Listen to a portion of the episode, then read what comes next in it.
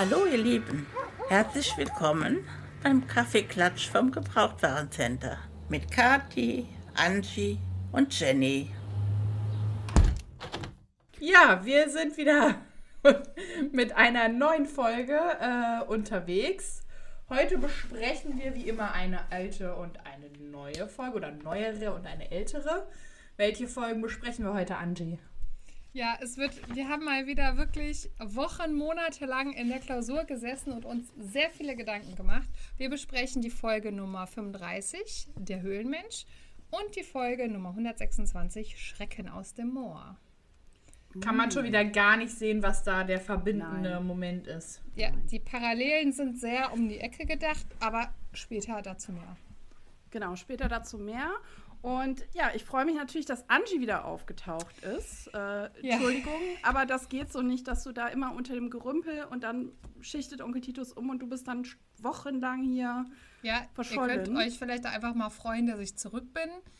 Ich verspreche auch das nächste Mal, ich werde vorher duschen, weil der Geruch ne, durch das ganze Schutt und Geröll und alles, was so über mir lag. Ich weiß, der Geruch ist herausfordernd. Aber ist, ist egal, weil wir haben Blackie auch schon wieder super lang nicht sauber gemacht. Da kann man jetzt gar nicht sagen, wo es herkommt. Okay, dann hätte ja. ich das vielleicht gar nicht erwähnen müssen. Ich hätte es jetzt auch auf den Vogel geschoben, ehrlich gesagt. Aber jetzt, wo du es sagst, ja gut. Komm, lass uns mal hier anfangen. Also, ich mache aber noch mal eben hier kurz den, den Werbebreak. Ja, wir wollen uns noch mal bedanken für alle, die uns zuhören, für alle, die uns auf Instagram folgen, die uns da immer nette Nachrichten schreiben. Macht das weiter, das freut uns enorm.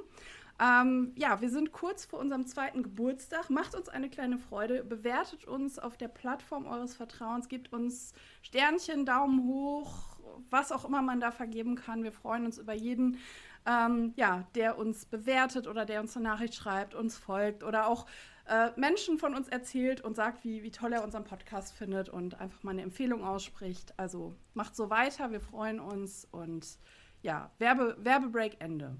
Ihr dürft uns das auch gruscheln. Uh. Oh nein, bitte Anstupsen. Nein, das machen wir nicht. Einmal anstupsen, bitte. Nein, sowas, so eine Schweinerei machen wir nicht. Ja, aber wirklich, also wir würden uns wirklich freuen, wenn ihr uns teilt und uns zeigt, dass ihr das mögt, was ihr hört. Weil warum solltet ihr sonst denn jetzt hier zuhören, ne? Jetzt mal ehrlich unter uns. Ja, unseren Nonsens muss man ertragen. Also wir sind einfach gut. Wir machen das hier mit, mit äh, hoch äh, redaktionell, hoch recherchierten Themen hier. Okay, es wird Immer langsam am, unangenehm. Ja, ich weiß. Komm, wir machen jetzt mal hier, ja, wir machen mal los. Fang, fang, mhm. fang mal an mit Klappentext hier. Komm, mach mal. Ja, der Klappentext. Leute, ich, ich weiß gar nicht, wie ich den einleiten soll. Ich bin fix und fertig mit den Nerven, ne?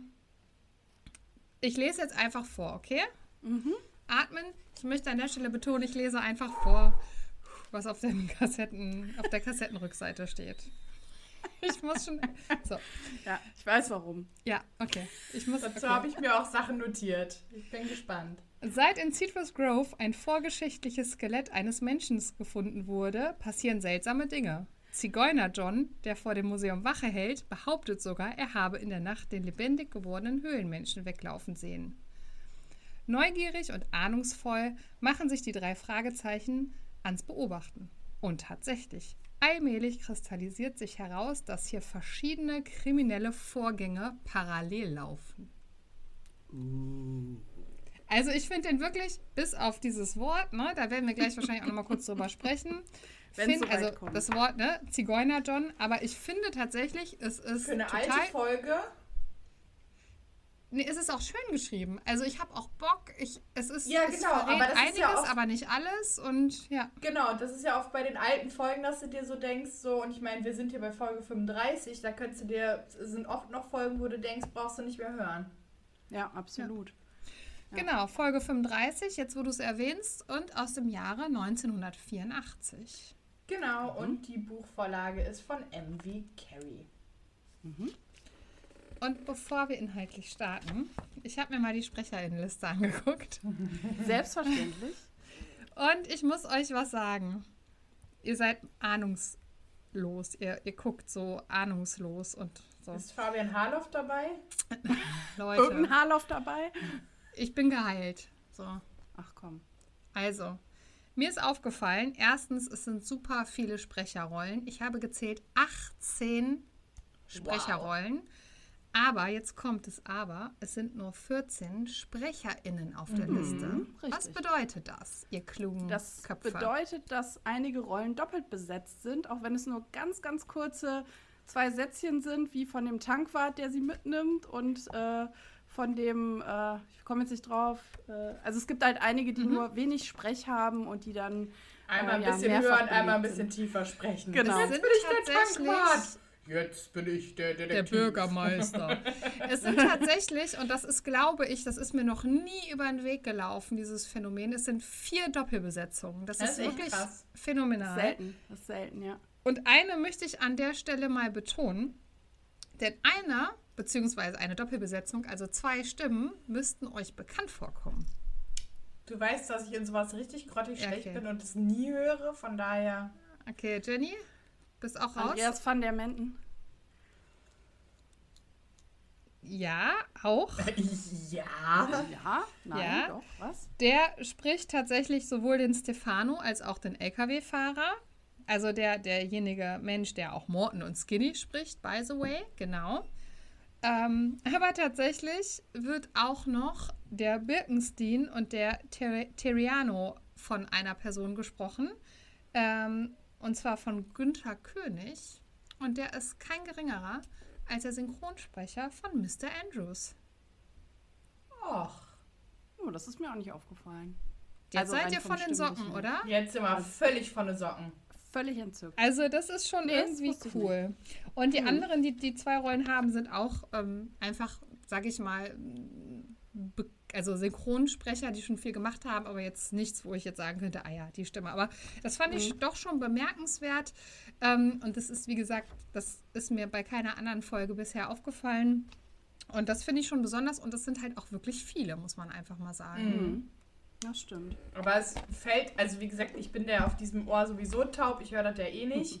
Da kann der Papst höchstpersönlich sprechen und ich höre das nicht.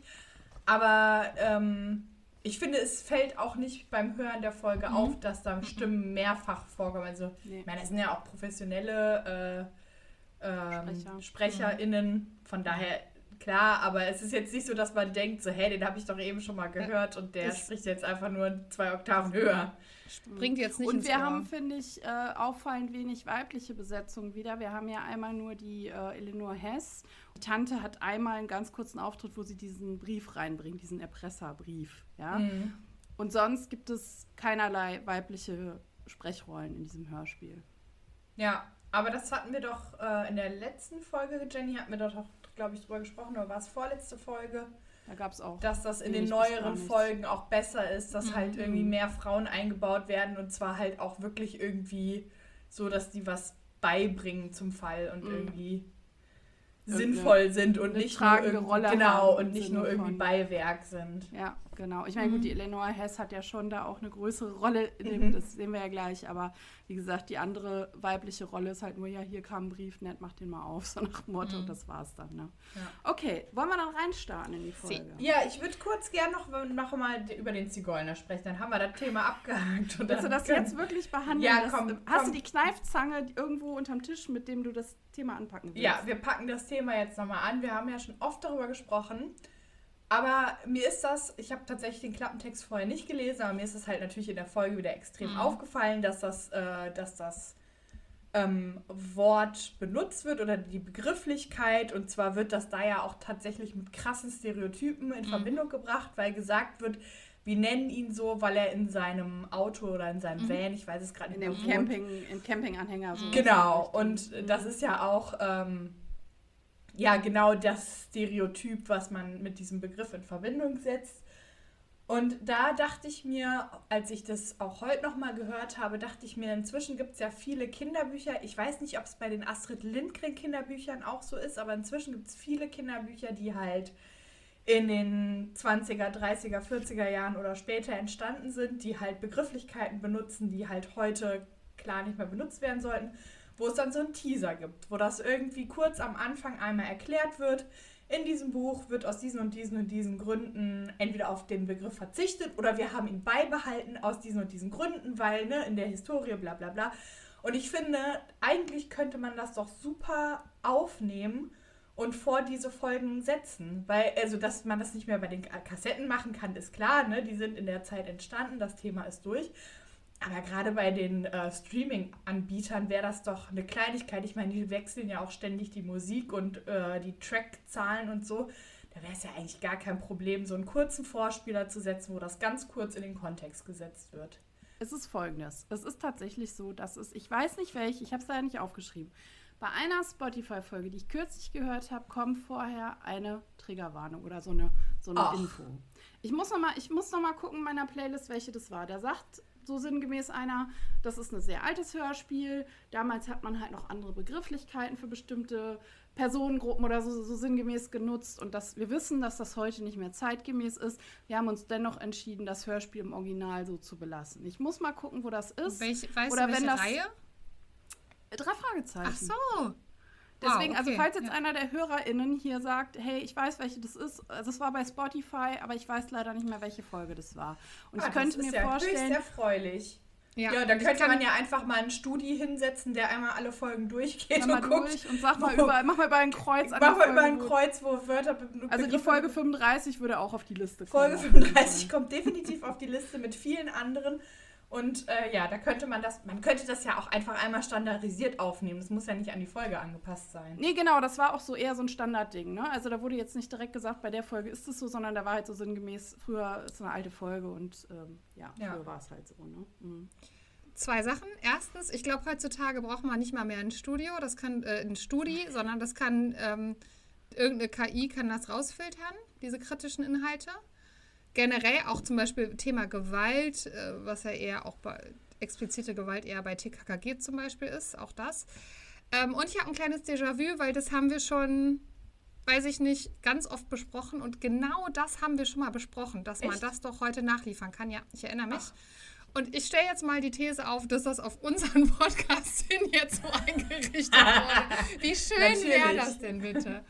Nein, Das also war, da wo sind wir über bestimmt die, über die kleinwüchsigen Menschen, das war die Folge mit den Zwergen. Die Zwerge ganz waren das. am Anfang, So. ganz am Ne, Anfang. weil haben das wir- halt klein, kleingewachsene Menschen wurden da als Zwerge und Gnome bezeichnet, so, ne? So sinngemäß. wir Das hatten das Thema schon öfter. also wir haben das Thema schon ganz oft gehabt, aber dass man so einen Vorspann machen kann, das weiß, w- wusste ich nicht mehr. Wir hatten das schon sowohl zum Thema ähm, rassistische, ähm, ähm, rassistische Bezeichnung als auch zum Ableismus. Da hatten wir das schon mal vorgeschlagen, angeregt, dass man das eben natürlich nicht zwangsläufig auch jetzt ändern kann, muss und soll, dass das gar nicht der Anspruch ist.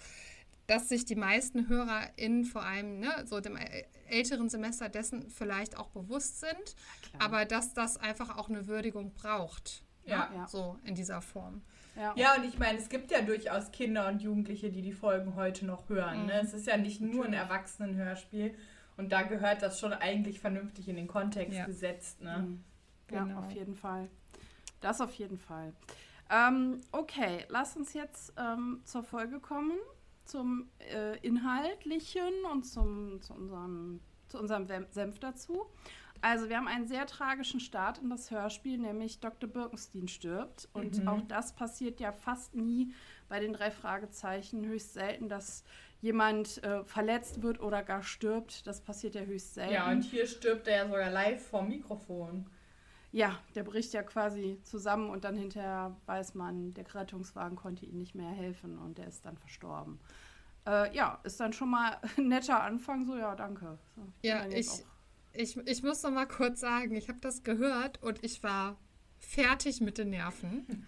Mir war das überhaupt nicht klar. Und ich habe das dreimal gehört hintereinander. Ich habe ihn dreimal sterben lassen. Oh Gott. Und ich habe gezählt. Ich habe gezählt. Innerhalb der ersten 85 Sekunden stirbt er. Und es wird halt auch einfach so knallhart. Also man merkt dann so, okay, da hat jemand einen Notfall und die rufen Krankenwagen. Ist ja gut, dass sie einen Krankenwagen rufen. Und dann wird halt auch einfach danach so gesagt, oh ja, er ist gestorben. Es wird super sachlich erzählt, dass er tot ist. Und jetzt kommt's. Die drei gehen ins Krankenhaus. Ja, es ist, es ist der Kracher. Sie gehen zu Ellie, ja, zu Eleonore. Und sie kommt raus und sagt, er ist tot. Dr. Birkenstein ist tot. Und dann äh, Sache lässt Justus droppt noch was äh, irgendwie. Äh, ah nee, das kommt später. Ähm, und der Knaller ist, die reagieren halt null darauf.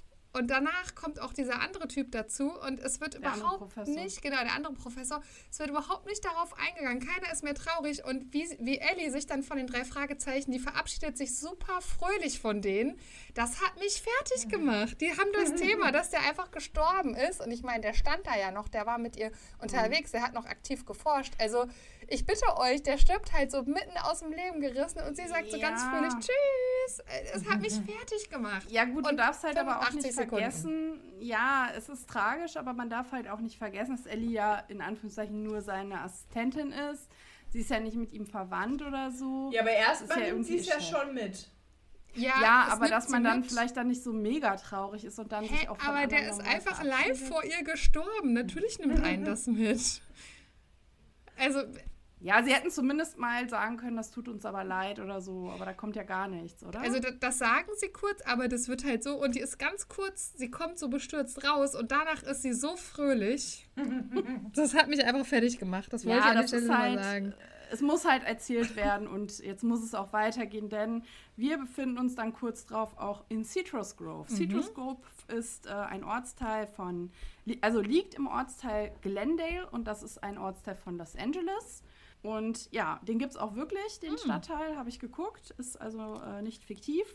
Und ja, wir begeben uns dahin. Die drei äh, ja, fahren dahin, weil man dort einen Höhlenmenschen gefunden hat. Das ist der Anlass, warum sie dahin reisen, weil sie natürlich neugierig sind und wollen sich das Mhm. auch nicht entgehen lassen. Ne? Wollt ihr jetzt meine, meine Info-Recherche dazu hören? Infobox? Einmal die Infobox? Wollt ihr einmal die Infobox zur Besiedlung Amerikas? ja, Natürlich. also die, die Amerikas, ähm, man ist sich heute nicht sicher, seit wann die besiedelt sind.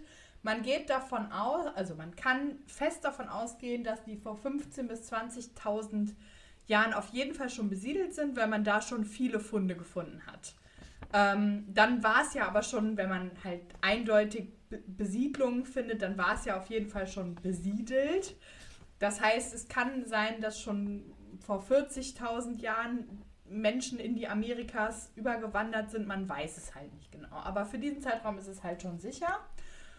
Und das ist tatsächlich äh, unter Historikern auch ein super aktuelles und hart diskutiertes Thema. Es gibt nämlich verschiedene Theorien, wie die Menschen sich von Afrika ausgebreitet haben, wie sie nach äh, Europa gekommen sind und äh, zum Beispiel auch nach Russland, das ist relativ klar. Ähm, aber wie die in die Amerikas gekommen sind, ist tatsächlich noch nicht klar und da gibt es verschiedene Theorien.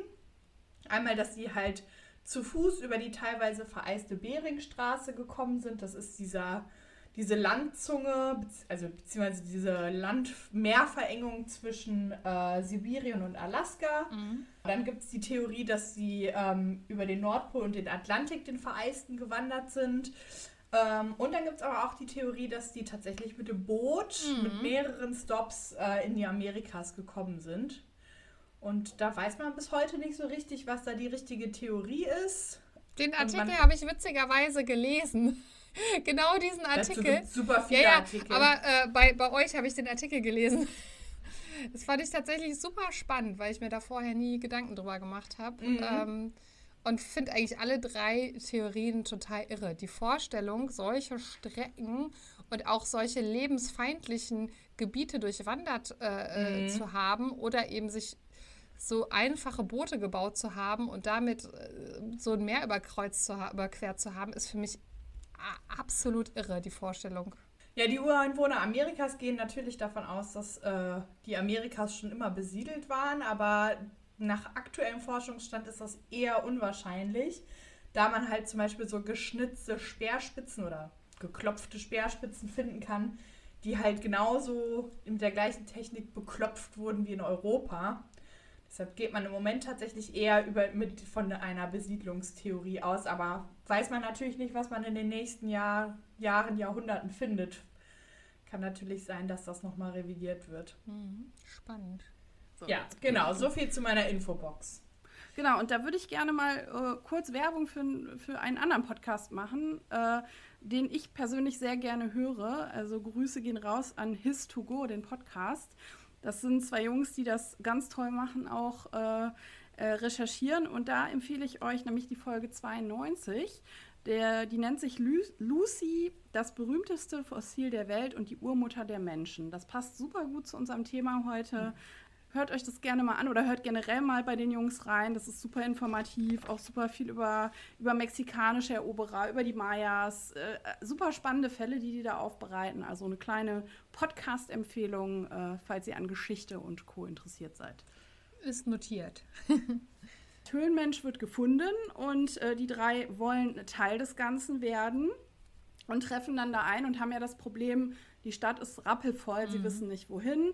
Und dann kriegen sie ja den Tipp, ja, fahrt mal zu dem Ned McGee auf dem Hof, vielleicht hat der noch eine Idee. Ähm, so, und sie wissen zu dem Zeitpunkt noch nicht, dass Ned McGee auch der Finder ist. Sie kommen also dahin ähm, und äh, treffen da auch auf Eleanor wieder, die mhm. nämlich auf dem Hof lebt. Äh, und es stellt sich heraus, es ist ihr Onkel, der Ned McGee, der den Höhlenmenschen gefunden hat.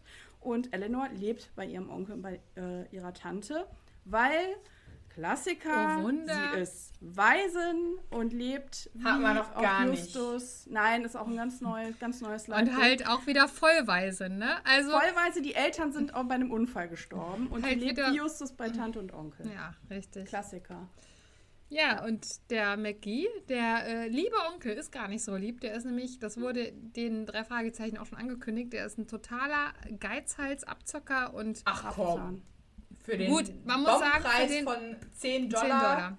kann man er bietet ja den dreien an, weil die Stadt ist halt rappelvoll. Ne? Citrus ja, und wo Grove, bietet er an, sie denn zu schlafen? Citrus ne? Grove Platz aus allen Nähten, weil eben dieser Höhlenmensch entdeckt wurde. Aber er hat noch ein Plätzchen zum Sonderpreis und zwar auf dem Dachboden der Scheune für 10 Super, Dollar, aber für alle drei. Muss man ja, sagen. ist ein Rabattpreis. Ist, ist fair. Hammer.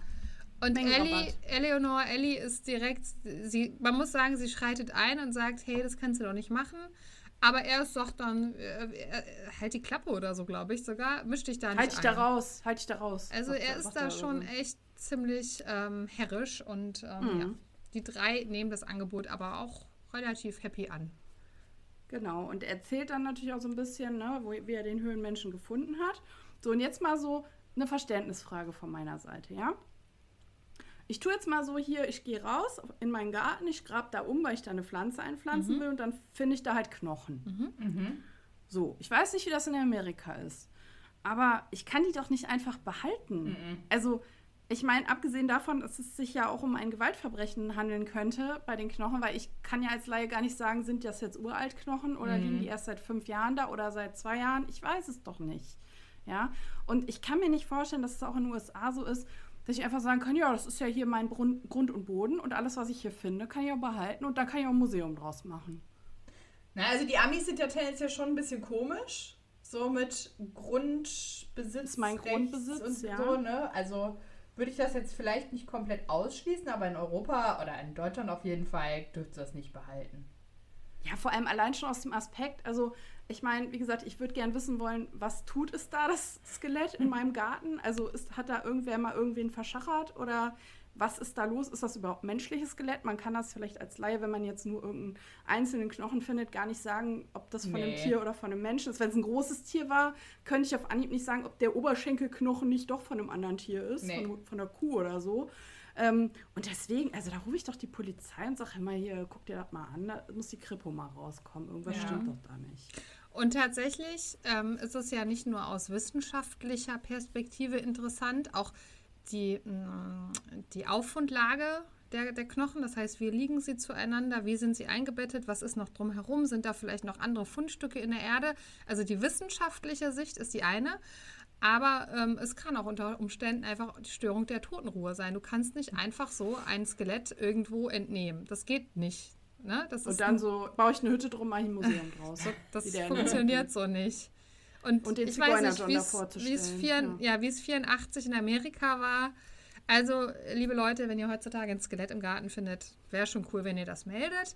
Ruf mal an. Und auch einfach nicht weiter anpacken. Also nicht weiter buddeln und alles rausholen und dann die Polizei rufen, Nicht in den Sack stecken, sofort. die Knochen und dann zur Polizei fahren, sondern einfach Und auch lassen. nicht in seine in eine Höhle stecken.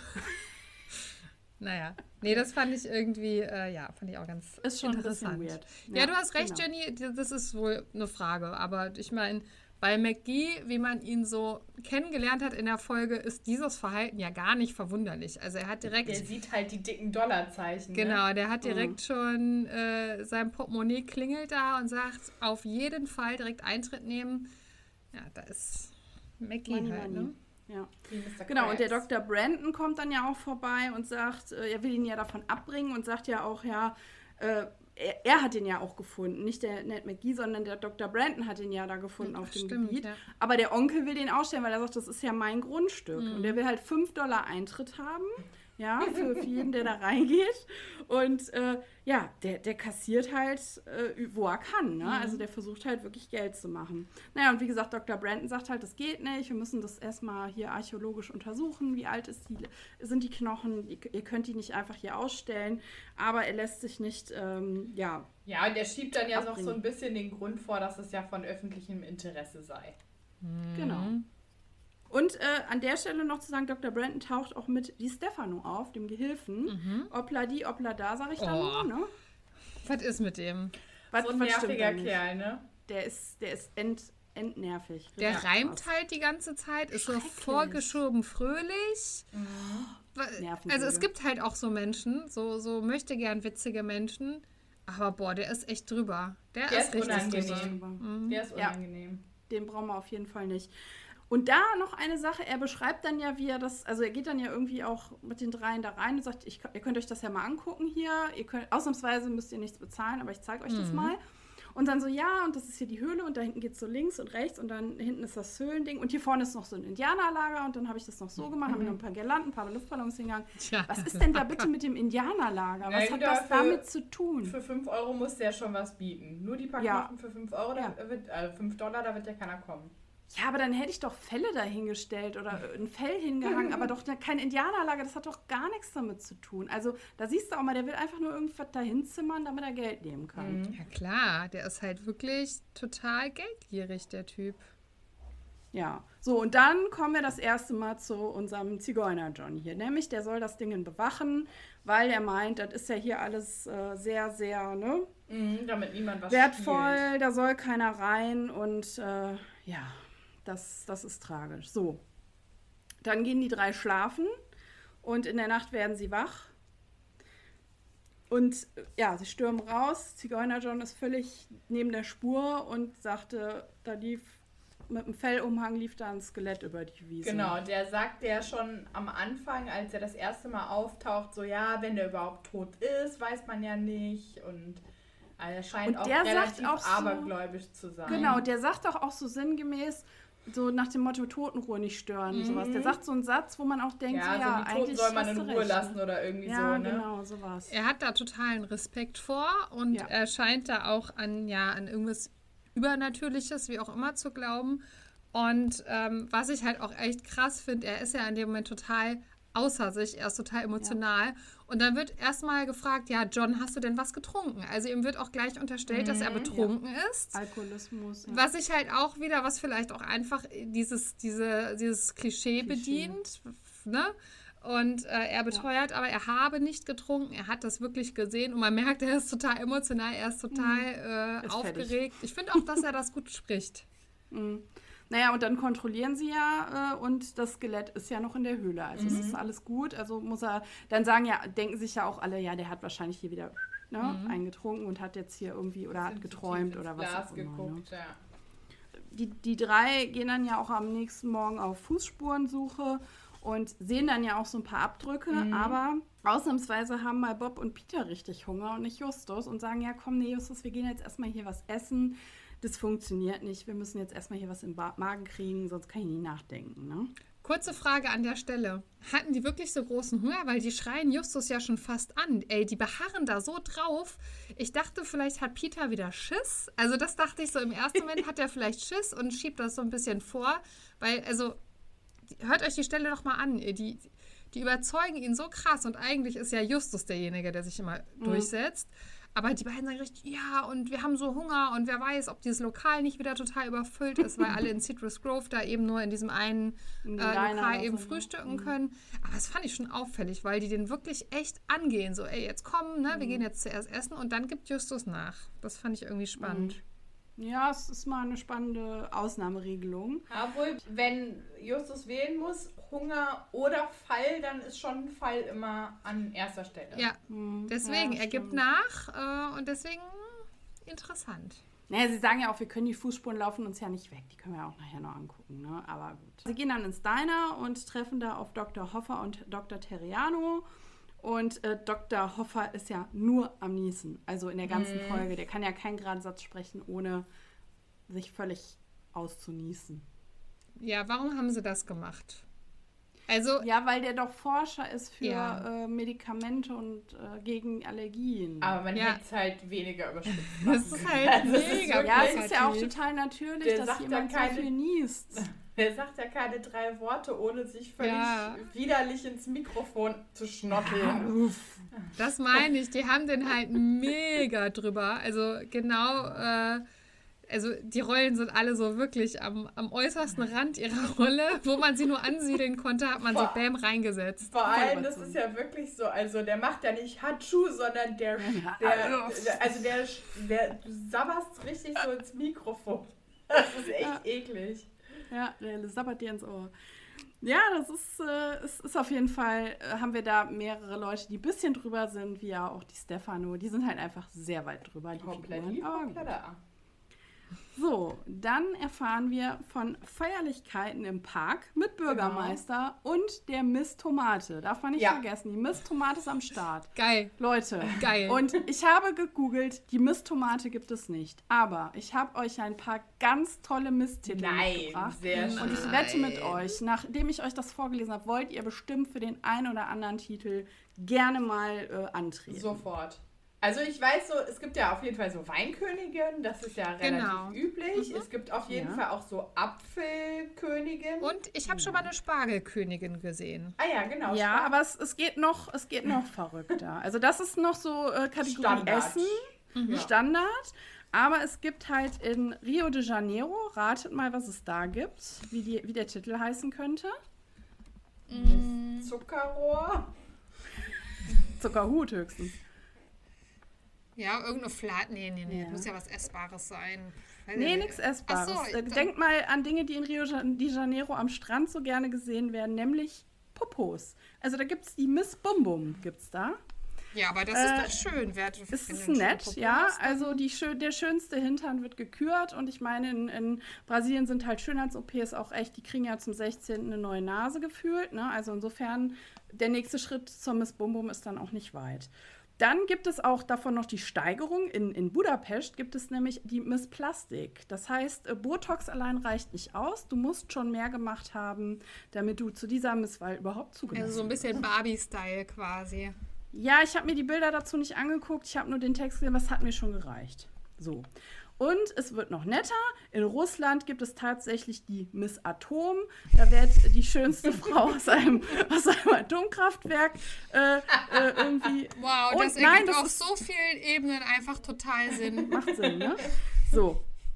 Und sehr, sehr, aber sehr charmant. Und da muss ich in Lanze brechen. Und ihr wisst warum. Es gibt in Deutschland die Miss Abschied. Und jetzt ratet mal, welche Zunft das ist, die da mitmacht. Die Begräber, äh, hier, ja, Bestatter. Bestatter, genau. Deutschlands Gräber. schönste Bestatterinnen werden da gekürt. Ah ja, okay. das finde ich schon wieder ein bisschen genau, cool das hat schon irgendwie. wieder was.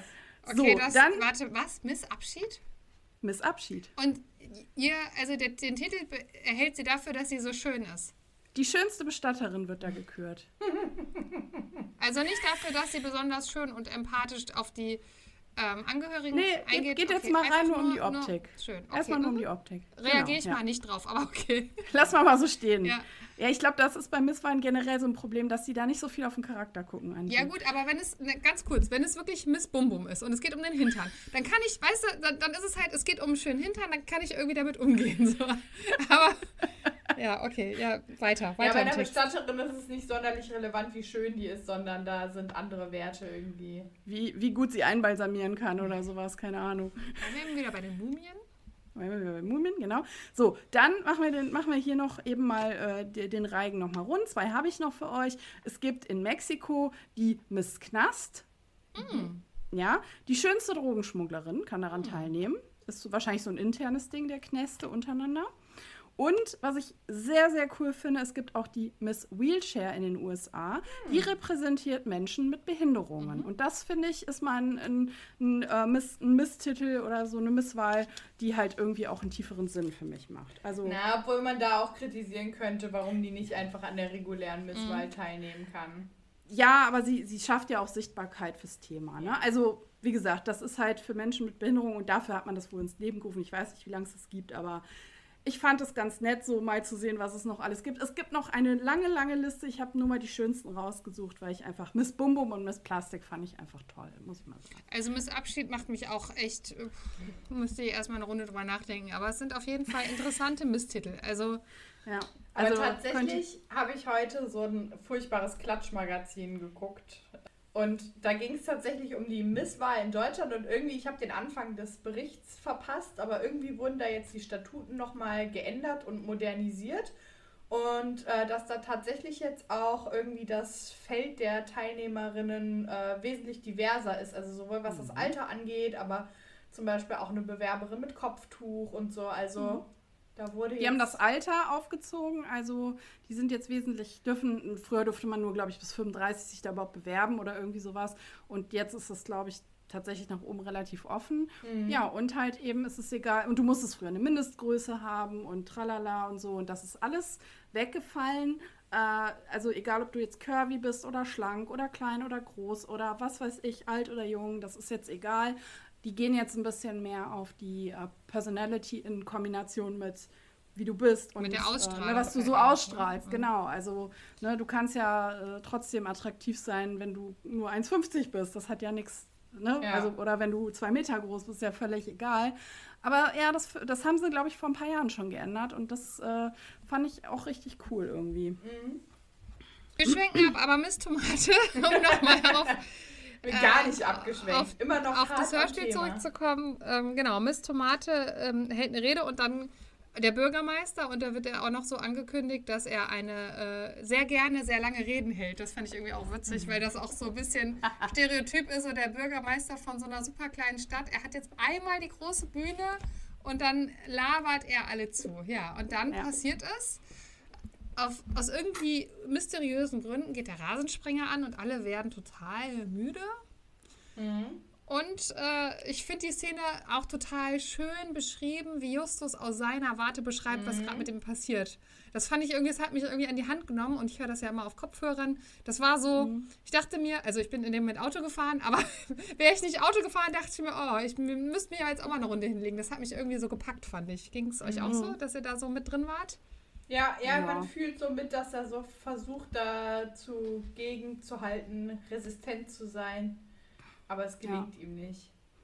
Ja. Naja, und halt auch, wenn die wieder wach werden daraus, ne, dann ist das ja halt auch, dass die halt dann so beschreiben, irgendwie, dass das Gras, dass sie auf dem nassen Gras liegen. Also man kann sich das richtig so reinfühlen, wie die sich fühlen, dass die da so völlig bematscht wach werden und denken, wo bin ich hier, warum riecht es hier nach Erde und nach Gras und warum ist mein Kopf nass und was ist hier Ich los? dachte gerade, du sagst, warum liegt hier Stroh?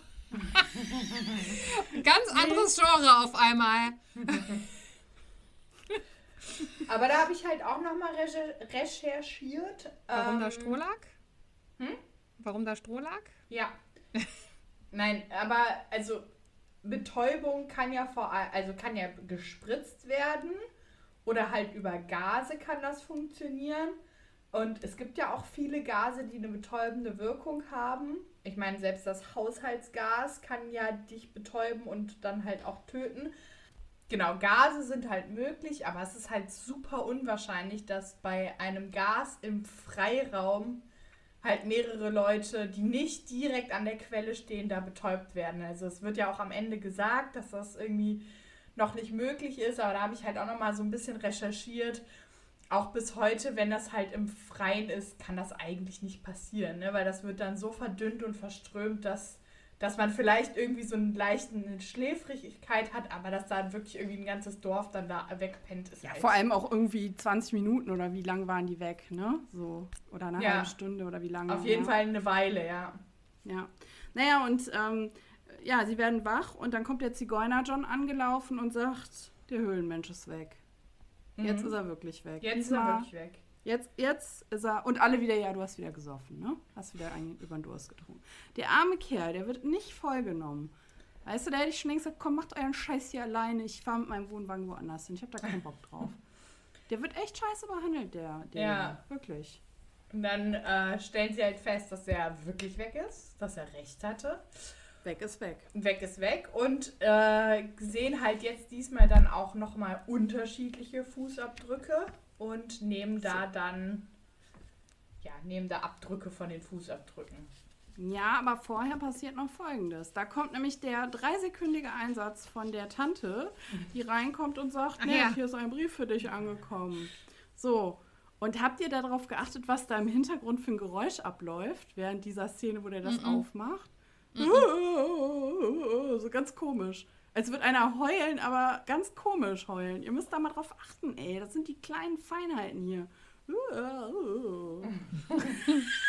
Ist euch das nicht aufgefallen? Nee. Nein. Ich habe mich abgerollt. Ich habe nochmal zurückgedacht, was ist das? Das hört sich an wie hinter diese Äffchen, die da weinen im Hintergrund. Irgendwer weint doch dann hinterher noch und dann füttert sie doch die Affen. Da kommt auch wieder dieses Geräusch. Vielleicht ist das ein trauriger Affe. Ja, aber in dem Moment gibt es ja noch keine Affen. Ich habe keine Ahnung, wer da so rumjodelt. Äh, und das Geile ist, der, der liest ja dann vor, ne? 10.000 Dollar wollen die haben. Und dann sagt die Eleanor so ganz trocken, 10.000 Dollar? Das ist zu viel. Ja, aber was wäre denn angemessen, frage ich mich da an der Stelle. Was erwartest du denn? Das ist zu viel. 5000 wären in Ordnung. Ja, 10.000 Also bei auf jeden Fall 7,5 zu oder viel. 5 hätten wir jetzt gesagt, komm, hier hast du hier. Aber ne, 10.000 ist zu Nee, viel. 10.000 ist zu viel. Definitiv. Nee, Aber halt auch relativ sachlich, ne? Wieder so. Also. Ja. So als, als wär, würde man jeden Tag erpresst werden, aber es ist immer nur eine Frage der, der Höhe der Ja, Summe, normal oder? stehen da so 7 bis, bis 9 drin, aber diesmal sind es 10 ist zu viel. Ja, also. Also die, Ellie- aber ich glaube, Ellie ist einfach, deswegen hat sie auch auf den Tod von Dr. Birkenstein relativ kühl reagiert, die ist einfach eine coole Socke, vielleicht. Ist halt. Ja, oder Ja, halt schwer traumatisiert aufgrund des Oder das. Todes der Eltern. Cool oder Emotional, schwer traumatisiert? emotional ganz schwer, kannst du sich nur regulieren. Instabil. Instabile Persönlichkeit. So, und dann, Kati, Auftritt Justus, holt sich da irgendwie so einen Gips. Zack, Genau. wird abgegipst, hier So, der Abguss und da muss ich gemacht. nochmal sagen, dass ich als Kind das total bewundert habe, auf diesen Gedanken zu kommen, weil ich dachte als Kind zuerst, dem würde die Zehe fehlen. Ne? Ich dachte halt, ja, weil der das ja so erklärt, da fehlt eine Zehe, da dachte ich halt erst, ja, das ist vielleicht irgendeiner, dem mal der Zeh abgehackt wurde. Der war beim Bergsteigen, ist der Zeh abgefault, beim Ähm, abgefroren. Und ich weiß noch, dass ich das als Kind super smart und super clever fand, weil das hat ja später auch der, der äh, Professor, der, der äh, Professor nochmal bestätigt. Aber als ich das jetzt nochmal gehört habe, als Erwachsene, dachte ich mir, no way, das weiß kein Jugendlicher, kein Kind, dass das äh, ja, vor allem, an dieser die zählen ja dann liegt. erste Verdächtige auf und machen dann wirklich eine podologische Fachanalyse über, über Hammerzehen. Ja. Und da, ne, so, wa, was wisst ihr über Hammerzehen? Seid ihr Podologen, professionelle Fußpflege oder wie hier? In dem, Ah, in jetzt kommt mir gerade ein ganz fieser Gedanke. Vielleicht muss Justus jeden Abend Mathildas Füße eincremen und massieren. Und die hat einen Hammerzeh. Und deswegen Aber weiß der du, so viel. ganz im Ernst, wenn jemand eine Hammerziehe hat, dann Mathilda, weil die äh, ist Yes. definitiv immer im schlechten Schuhwerk unterwegs. Die trägt Ja, und die, hat, die ist auch nur unterwegs. Ne? Ja. Die läuft den ganzen Tag über den über das Gebrauchtwarencenter. Und nicht, nicht in den äh, Reformaustretern. oder so. Ja, Nee. ja. Mhm. ja. Das ist noch eine Frau mit Stil. Ich bin etwas abgeschweift, aber ich wollte noch mal sagen, als Kind dachte ich halt, okay, coole Skills. Und als Erwachsener denke ich mir, nein, das könnt ihr gar nicht wissen. So, und dann äh, äh, taucht, äh, sind sie beim Institut und äh, die Stefano ist da irgendwie gerade zugange. Ich glaube, der mäht den Rasen oder irgendwas macht der. Die Hecke schneiden, so.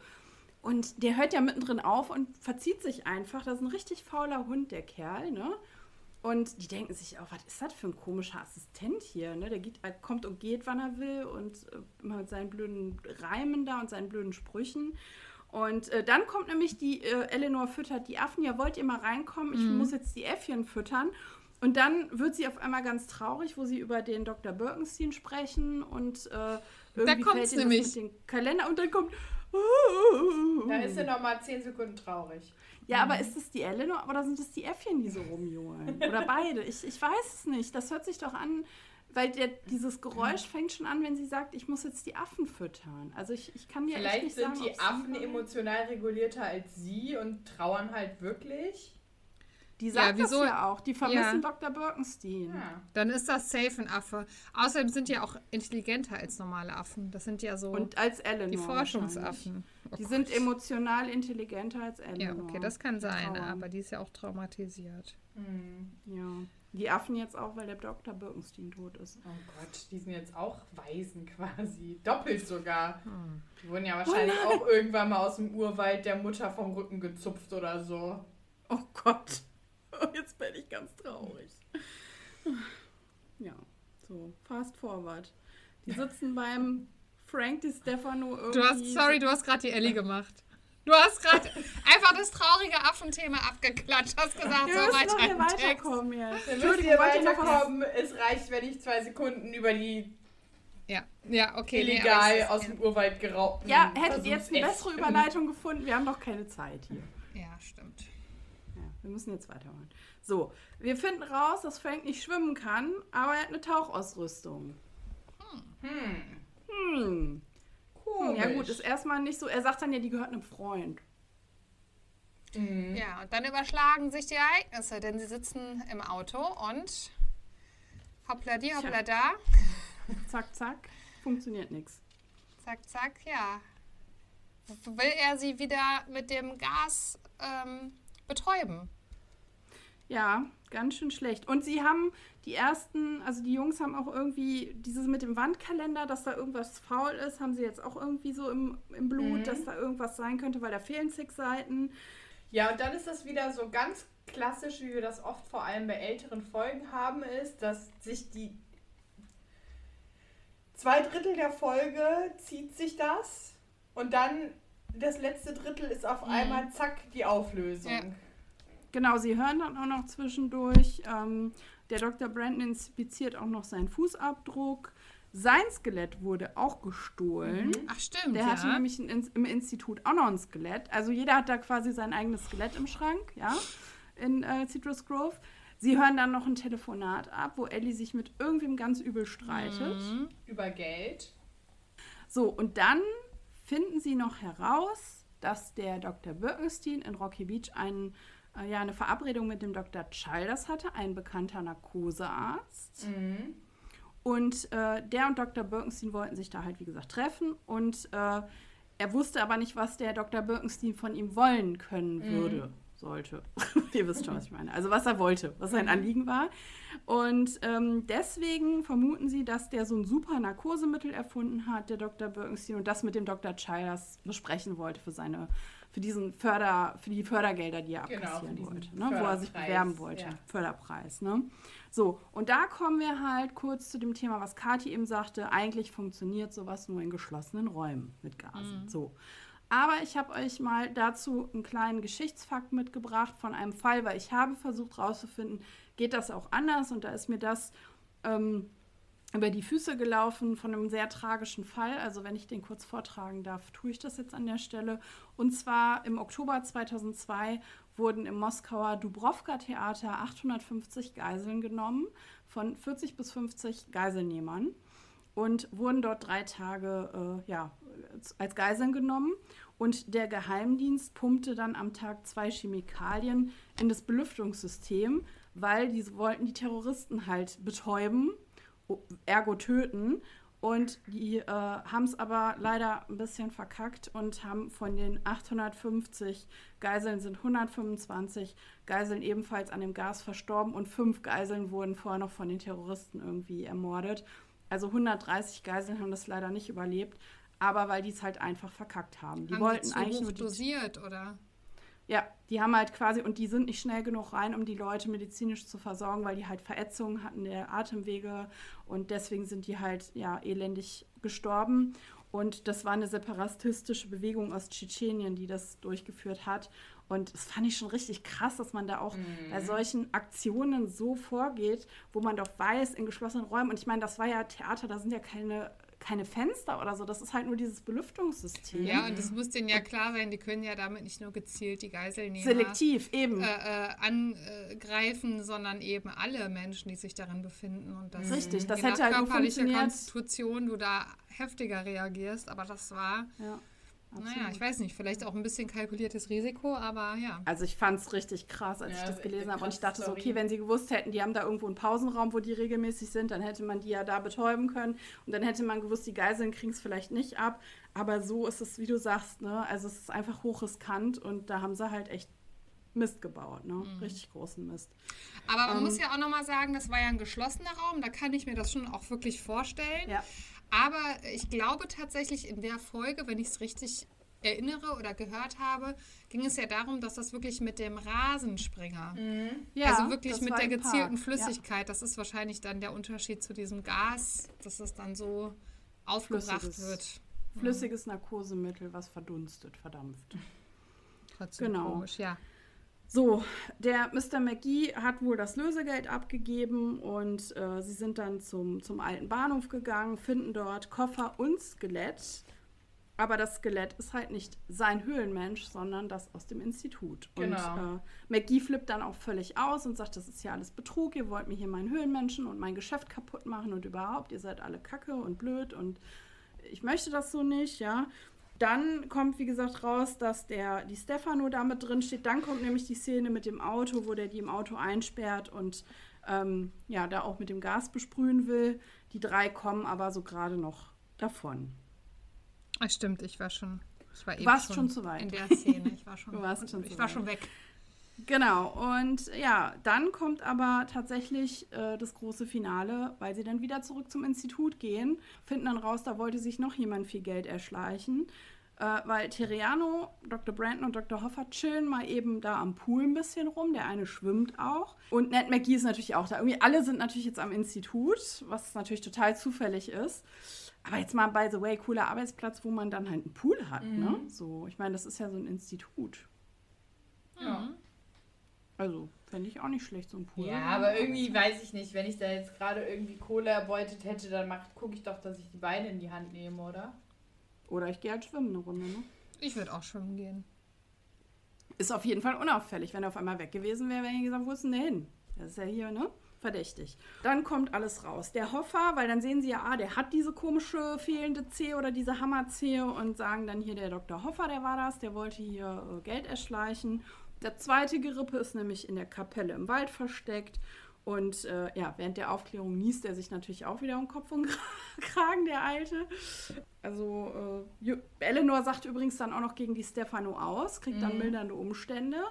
Also, das geht halt, wie Kathi eben sagte, wieder rapzapp, ne? Die Hälfte des Falls wird so la la la und dann auf einmal innerhalb von zehn Minuten wird alles, Aufgeklärt. überschlägt sich alles sozusagen, ja. Und dann kommt man irgendwie gar nicht mehr so richtig hinterher. Aber trotzdem finde ich die Auflösung eigentlich ganz gut gelungen, muss ich sagen. Also, ich mag's. Ich mag die Auflösung. Weil es ist eben mal nicht ähm, so dieses Thema, äh, hier geht's um Erbe, einen versteckten Schatz oder sonst was. Es ist mal so ein bisschen kreativer gelöst. Das mag ich an der Stelle. Wollen wir kurz, bevor wir gleich bewerten, über das Cover sprechen. Das Was? Cover zeigt Das Cover zeigt einen Höhlenmenschen, der in ein Walkie-Talkie spricht. Und ich finde es völlig bescheuert. Es ist auch, vor allem, das ist so, so ein Neandertaler, den man gezeichnet Ja. hat vom Gesicht her. Ja, also völlig Klischee mit so einem Fell und dann halt der Walkie-Talkie da in der Hand. Und witzigerweise, das haben wir ja schon ein paar Mal festgestellt, ist das Cover vom Hörspiel anders als das vom Buch. Ihr müsst mal googeln, das vom Buch sieht komplett anders aus. Passt eigentlich gar nicht dazu, aber gut. Äh, ja. Also ich habe mich auch, ich habe das gesehen und dachte, what the fuck? Und äh, es passt nicht, es ist ein ganz cooles Bild, aber es passt halt gar nicht, finde ich. Nee. Da wäre irgendwie so. Vor allem, es geht ja eigentlich sowas. Skelett, ne? Ja. Ja, da hätte man irgendwie auch so ein paar Knochen hinlegen können mit einem Ja. Höhleneingang mit Knochen oder sowas. Ja, oder einfach eine Höhle. Also diesen Höhleneingang. Ja. Mit dem Indianerlager. Ja, mit so ein paar Federn. Und mit ja, dem John. Ja, auch. Nee, aber ich finde auch, es Der passt Wohnwagen. Der Wohnwagen von John. Nicht. Aber, Leute, wir kommen zum Grand Final und zwar zu eurer Bewertung. Und ich frage zuerst Kati. Ja, man hat es ja eben schon so ein bisschen rausgehört. Ich weiß ich nicht mehr, war es beim Hören irgendwie ein dieses am Anfang und dann kommt die Miss Tomate und dann wird hier und dann da und dann jenes. Und dann am Ende, oh ja, jetzt müssen wir ja noch auflösen. Und dann wird es innerhalb von fünf Minuten abgefrühstückt. Gefällt mir nicht so. Ich muss auch sagen, weiß ich nicht, ich hatte echt, ich fand es ein bisschen zäh beim Hören. Ist nicht meine Folge und ich gebe leider nur vier Punkte. Wow, okay. Jenny, ich bin etwas Oh. entsetzt, aber okay. Ja, okay. Also, Fazit. Ja, Dinosaurierbürger, Streit um Fördergelder. Nettes Rätsel an sich schon. Ein bisschen schnell dann aufgelöst, aber an sich nett gemacht. Äh, und das Gereime von Di Stefano nervt halt einfach. Der Typ nervt. Da, da kommt man nicht drum rum. Ich gebe sechs Punkte. Okay. Äh, ja, ich bin äh, wie immer etwas überrascht von euren Bewertungen. Ich muss sagen, es ist kreativ, es ist fantasievoll, es gibt mir ein 80er-Feeling. Ich hatte zwischendurch Angst. Ja, hatte ich. Dass du auch Äh. mal an einer Hammerzehe leidest. Ein bisschen, ein bisschen Köpfchen war dabei. Die, die Sprecher haben es toll gemacht. Mit ein paar Abzügen in der B-Note sage ich trotzdem, ist das für mich eine 9. Ja.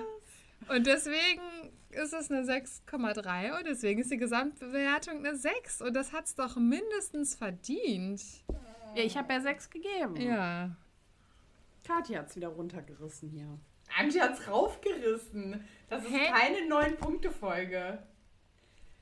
Du hast deine Meinung, ich habe meine Meinung belassen. Wir Ja, haben ganz viel dabei. Meinung für alle hier. Jeder Also hat das Meinung möchte ich dann aber zum gegebenen Zeitpunkt nochmal in die Community rausgeben. Da bin ich gerade ein bisschen, ähm, Ich bin auch entsetzt. schockiert. Ich bin auch schockiert. Kati, ich äh, bin auch kurz davor, wieder im Schrottberg zu verschwinden. Bin gerade echt fertig mit den Nerven. Ja, wäre ich auch ein bisschen froh, ehrlich gesagt. Also Leute hier, wir brauchen jetzt mal hier einen Break. Kathi, was hast du, was Ja. hast du mitgebracht, Komm, bevor das hier Zucker. eskaliert? Gib wir brauchen Zucker. Zucker und Koffein. ja, ich habe hier so äh, schon mal vorweihnachtlich so ein Lebkuchen-Kirsch-Dessert Mm. gemacht. Mhm. Mit so Lebkuchenbröseln. Hast du einen Kaffee dazu? Ich würde gerne. Ja, Kaffee gibt es ist auch. okay. Mhm. Ja, Andi, hier, bitteschön. Dankeschön. Äh, wer will ein Glas? Ach, so ein Glas? Ja, ja, natürlich. Ist ja im Glas. Ja, ich, ich glaube, ich passe. Ich bin nicht so ein Lebkuchenfreund. Ich nehme Dankeschön. Ja, Angie, Angie, hau rein. Feel free, du darfst meins auch essen, mein Nachtisch. Jetzt ein bisschen enttäuscht. Doch, ist aber gut. Ist gut. Ja? Ich bin ja auch nicht so der Ich bleib hier beim Lebkuchen-Fan, Kaffee, aber ich so leichte Lebkuchennote ist schon Ja, wir können ja nicht einfach jede Woche Kirschkuchen essen. Ne? Da muss man mal so ein bisschen variieren. Kann man schon Ich machen. Ich bleib beim Kaffee hier. Alles gut. Gut, Okay, dann einmal äh, durchatmen und es geht weiter. Denn wir sind von Folge 35 vorgesprungen auf die Folge 126. Jenny, wärst du so lieb, uns einmal den Klappentext zu verlesen? Sehr gerne. Glücklicherweise ruht der tote Körper aus der vorgeschichtlichen Eisenzeit als Ausstellungsstück in einem Glaskasten im Stedman Museum. Doch ausgerechnet während Peters Schicht als Nachtwächter scheint die gruselige Moorleiche zu erwachen und ihr Unwesen in den verlassenen Gängen des Museums zu treiben. An die plötzliche Auferstehung einer Jahrtausenden alten Leiche können Justus, Peter und Bob natürlich nicht glauben, auch wenn alle Indizien genau darauf hinweisen. Knaller. Knaller? Aber verrät auch irgendwie schon viel, oder? Also Nö, teasert schon, teasert schon ganz gut. teasert auch, schon so ein bisschen, aber ich finde es spannend. Und ähm, ja, das Hörspiel ist aus dem Jahr 2005. Nee, 2008 habe ich hier stehen. 2005? Echt? 2,8, ich habe mich verschrieben. Ich habe wahrscheinlich. Sollte, ja, sollte eine 8, sollte eine, äh, könnte eine 5 oder eine 8 sein. können ich aus 2005? Äh. Nein, 2,8. Ähm, es Genau, gibt nichts. die Buchvorlage ist von Marco Sonnleitner. Genau. Ja, und bevor wir irgendwie, irgendwie inhaltlich was machen, Ja. ich habe mich schon Schrott gelacht in den ersten paar Minuten, weil allein der Fakt, dass Peter äh, als Nachtwächter angestellt ist, können wir damit jetzt einfach mal ganz kurz nur über diesen Fakt reden, unabhängig von Vor der allem- ganzen Storyline. Vor allem, also erstmal, Peter alleine nachts Und der hat sich doch halt Museum. auch selber darauf beworben, ne? Freiwillig. Ja. Er hat ja sogar noch seine Beziehungen spielen lassen zu dem alten Museumsdirektor, hat er ja irgendwie geschickt eingeflochten, damit er da den Job bekommt und so. Also ernsthaft, da habe ich auch sehr gelacht. Ich dachte, ja, nee, ist klar, Ist- ist dein Traum. Das ist halt wie Also- wenn jemand sagt, der kein Blut sehen kann, ich mache jetzt eine Ausbildung zur Krankenschwester, wo man halt Ja. so sagen würde, vielleicht nicht deins. Es ist Nee. so witzig, der Fakt. Und wirklich zwischendurch im Hörspiel habe ich mich immer wieder darüber beömmelt, weil ich diesen Fakt allein, das ist schon so, ein, so, ein, so eine Durchbrechung und es ist, ist einfach, super.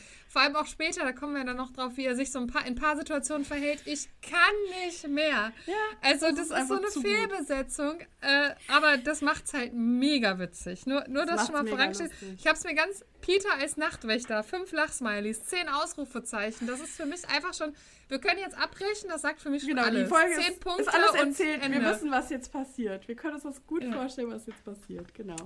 nee, aber ähm, gehen wir mal in die Folge, würde ich sagen. Ne? Genau. Ähm, ja, er ist Nachtwächter im Statman Museum. Das ist auch ein fiktiver Ort. Das gibt es nicht wirklich in äh, Los Angeles oder Rocky Beach. Und äh, ja, es fängt so an, dass er die, drei, äh, die beiden anderen einlädt und sagt, guck mal hier, das ist jetzt hier mein neuer Arbeitsplatz und ich zeige euch jetzt mal alles hier und äh, zeigt denen dann den Steward-Raum, ja, die Ausstellung. Und ähm, ja, der Jason Stewart hatte auch angeordnet, ganz genau, wie das aufgebaut werden soll, also in welcher Reihenfolge und wie das Setup sein soll. Und da muss ich sagen, so wie der, wie der das auch, der Erzähler das auch rüberbringt in Kombination mit den Informationen von Peter, was der erzählt, kann ich mich da mega gut ins Setup reinfühlen, wie das da aussieht, wie das da riecht. Ne, Museen haben ja auch mal so einen eigenen Geruch irgendwie so, ne? So ein bisschen muffig, vielleicht auch nach Erde, weil da ja die Moorleiche da in einem Glaskasten ist und so. Und ähm, das, das, da gehe ich richtig mit rein, ne? In dieses Setup irgendwie. Ja. Ja, und Jenny hatte es ja eben schon, oder Angie, ich weiß nicht, wer es angedeutet hat, aber das ist ja tatsächlich auch ein Museum, was Sie schon kennen, aus Nacht in Angst. Mhm. Genau, aber seitdem wurde äh, die gesamte Sicherheit auch general überholt. Ne? Also ist nicht mehr die ganzen Mangel, Mängel, die es da gab, die wurden alle aufgehoben. Ja, also ich, ich finde auch, der Thomas Fritsch, der der Erzähler ist, der macht das total gut, wie er diese Spannung aufbaut, wie er die ganze Szenerie beschreibt und ähm, ja, da kommt man gut mit und ich war auch in Gedanken drin. Und ähm, falls jetzt irgendwie der ein oder andere Hörer, Hörerin das jetzt noch nicht gehört hat, würde ich wirklich empfehlen, an der Stelle Pause zu machen und das abends einmal das komplette Hörspiel einmal durchzuhören. Das hat so eine coole Atmosphäre irgendwie. Ja, und da sagst du was. Ich war wirklich, ich dachte so, ich bin jetzt schon lange erwachsen und ich, inzwischen kann ich ja auch schon drei Fragezeichen Folgen hören, wenn ich allein zu Hause bin. Und dann dachte ich, hörst du mal zum Einschlafen? War Nee, nix. war nix. Also als die Mülltonne umgekippt ist, war halt schon War eigentlich schon vorbei. Hast du schon im Bett ich so- gesessen mit aufgerissenen Augen? Und dann dachte ich halt so, bleib stark. Aber als dann hier der, die, die Moorleiche um, um die, ums Eck kam, war halt vorbei. Habe ich wieder War vorbei.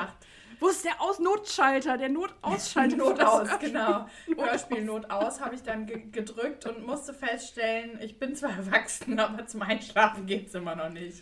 Und das Witzige an der Szene, ne, obwohl die ja sehr plakativ da so Voll, an die Tür klopft, erzeugt das eine gute Spannung. Also Mhm. es wird nicht albern. An, an manchen, in manchen Folgen ist es halt so, dass man sich halt so denkt, ja komm, ne?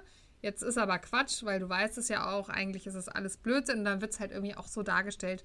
Aber ich finde, an der Stelle hat man echt, auch wie die sich dann in diesen Raum verziehen, ähm, Peter natürlich richtigerweise entscheidet, dass sie sich da einschließen. ähm, und die, die, diese, ja, diese Situation kann man sehr gut nachvollziehen und es ist überhaupt nicht albern. Es ist halt einfach spannend dann, ne? Ja. Naja, und ähm, da, da sind wir ja auch direkt beim, beim Kernthema, die Moorleiche, ja. Mhm. Auch da wieder diese, äh, diese Hintergrundmusik und wie er dann hinter diese Moorleiche umzeichnet, der Sprecher, ja, der Erzähler. Die Haut, die Knochen, die ausgefransten, die ausgefranste Hautlappen im Gesicht, also das, das geht richtig rein. Zu dem Punkt kommen wir ja, ihr wisst, ich bin Mumien-Fan und eine Moorleiche ist eigentlich auch nichts anderes als eine Mumie. Aber alle, die jetzt da draußen zuhören und sowas nicht so gut abkönnen. Ich muss jetzt ein bisschen was über Moorleichen erzählen und über andere Dinge, die nicht so angenehm Also wenn ihr das nicht hören könnt, es gibt vielleicht so drei Minuten vor oder so. Okay, gibt jetzt Ansonsten- einen ekligen Infoblock von Jenny. Ja, es ist nun mal die harte Realität, Leute. Also, zuerst mal an euch die Frage, was glaubt ihr denn, welches die in Deutschland ähm, älteste gefundene Moorleiche ist? Wie alt die sein könnte, die man gefunden hat? Boah, da fragst du was, keine Ahnung. Sehr alt auf Richt- jeden Fall. Richtig, richtig, Richtig alt, weil dieses Moor ja kon konserviert. Also ähm, die werden ja dann beim Torfstechen immer mal wieder auch tatsächlich gefunden. Ich weiß nicht wie alt, aber super alt. Also Also reden wir Ahnung. von nach Christus oder vor Christus? Fangen wir vor mal so Christus. Ich sag, vor- Okay. also Ja, lange Ja, definitiv, definitiv. Frage. Alles Ja. klar. Weit so. vor Christus. So, und in Deutschland ist das, also die Moorleichen kriegen meistens halt einen Namen, weil die ja, Mhm. ne, die heißen ja nicht Hans oder Franz oder so, sondern die kriegen dann einen Namen von ihrem Fundort oder irgendeinen Genau. Spitznamen tatsächlich. Lucy, und äh, Ötzi, wie sie alle genau, heißen. der Ötzi und so, ne? So, und das war das Mädchen aus dem Uchter Moor, das liegt in Niedersachsen.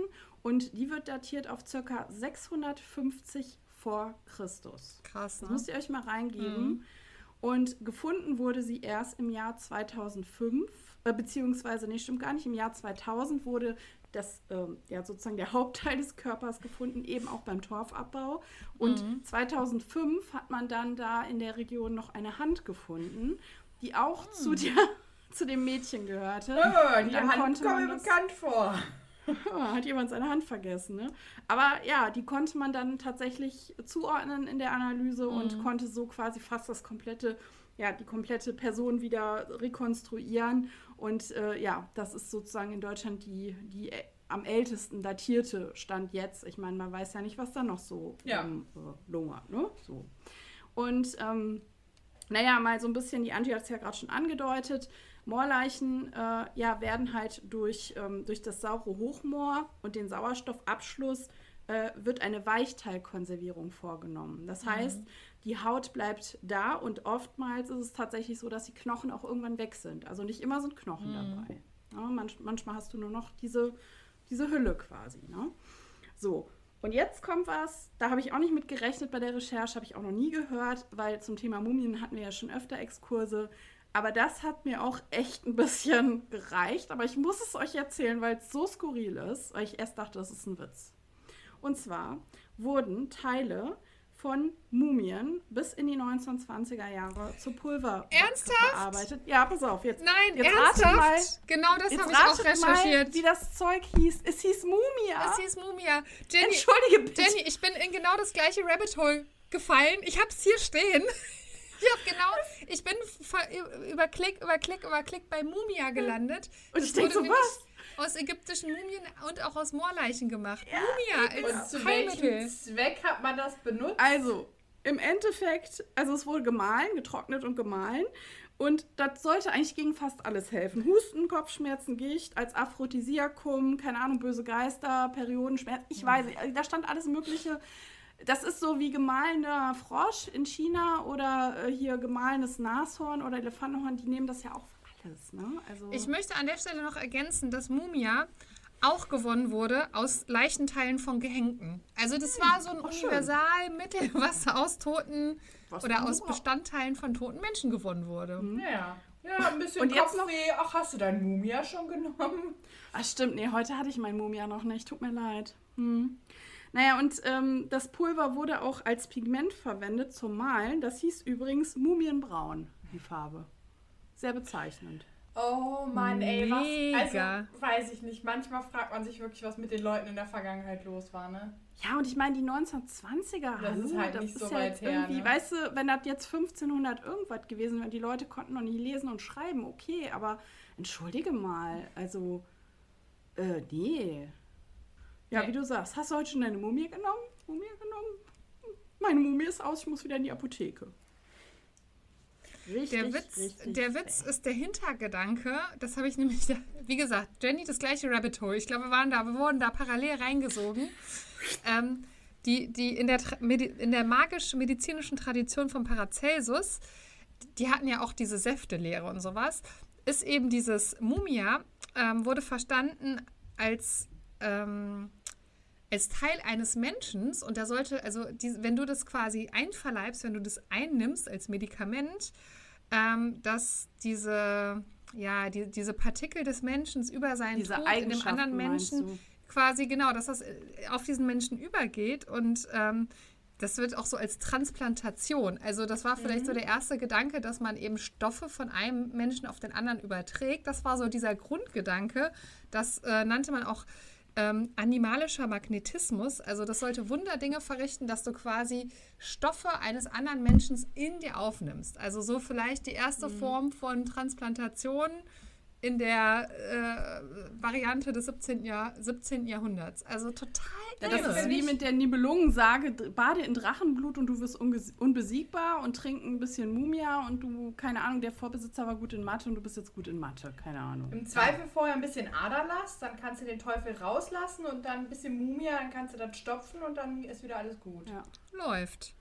Witzig, Jenny. Ich bin, also ich dachte auch, das kann nicht wahr sein. Ich bin an diesem Mumia total hängen geblieben.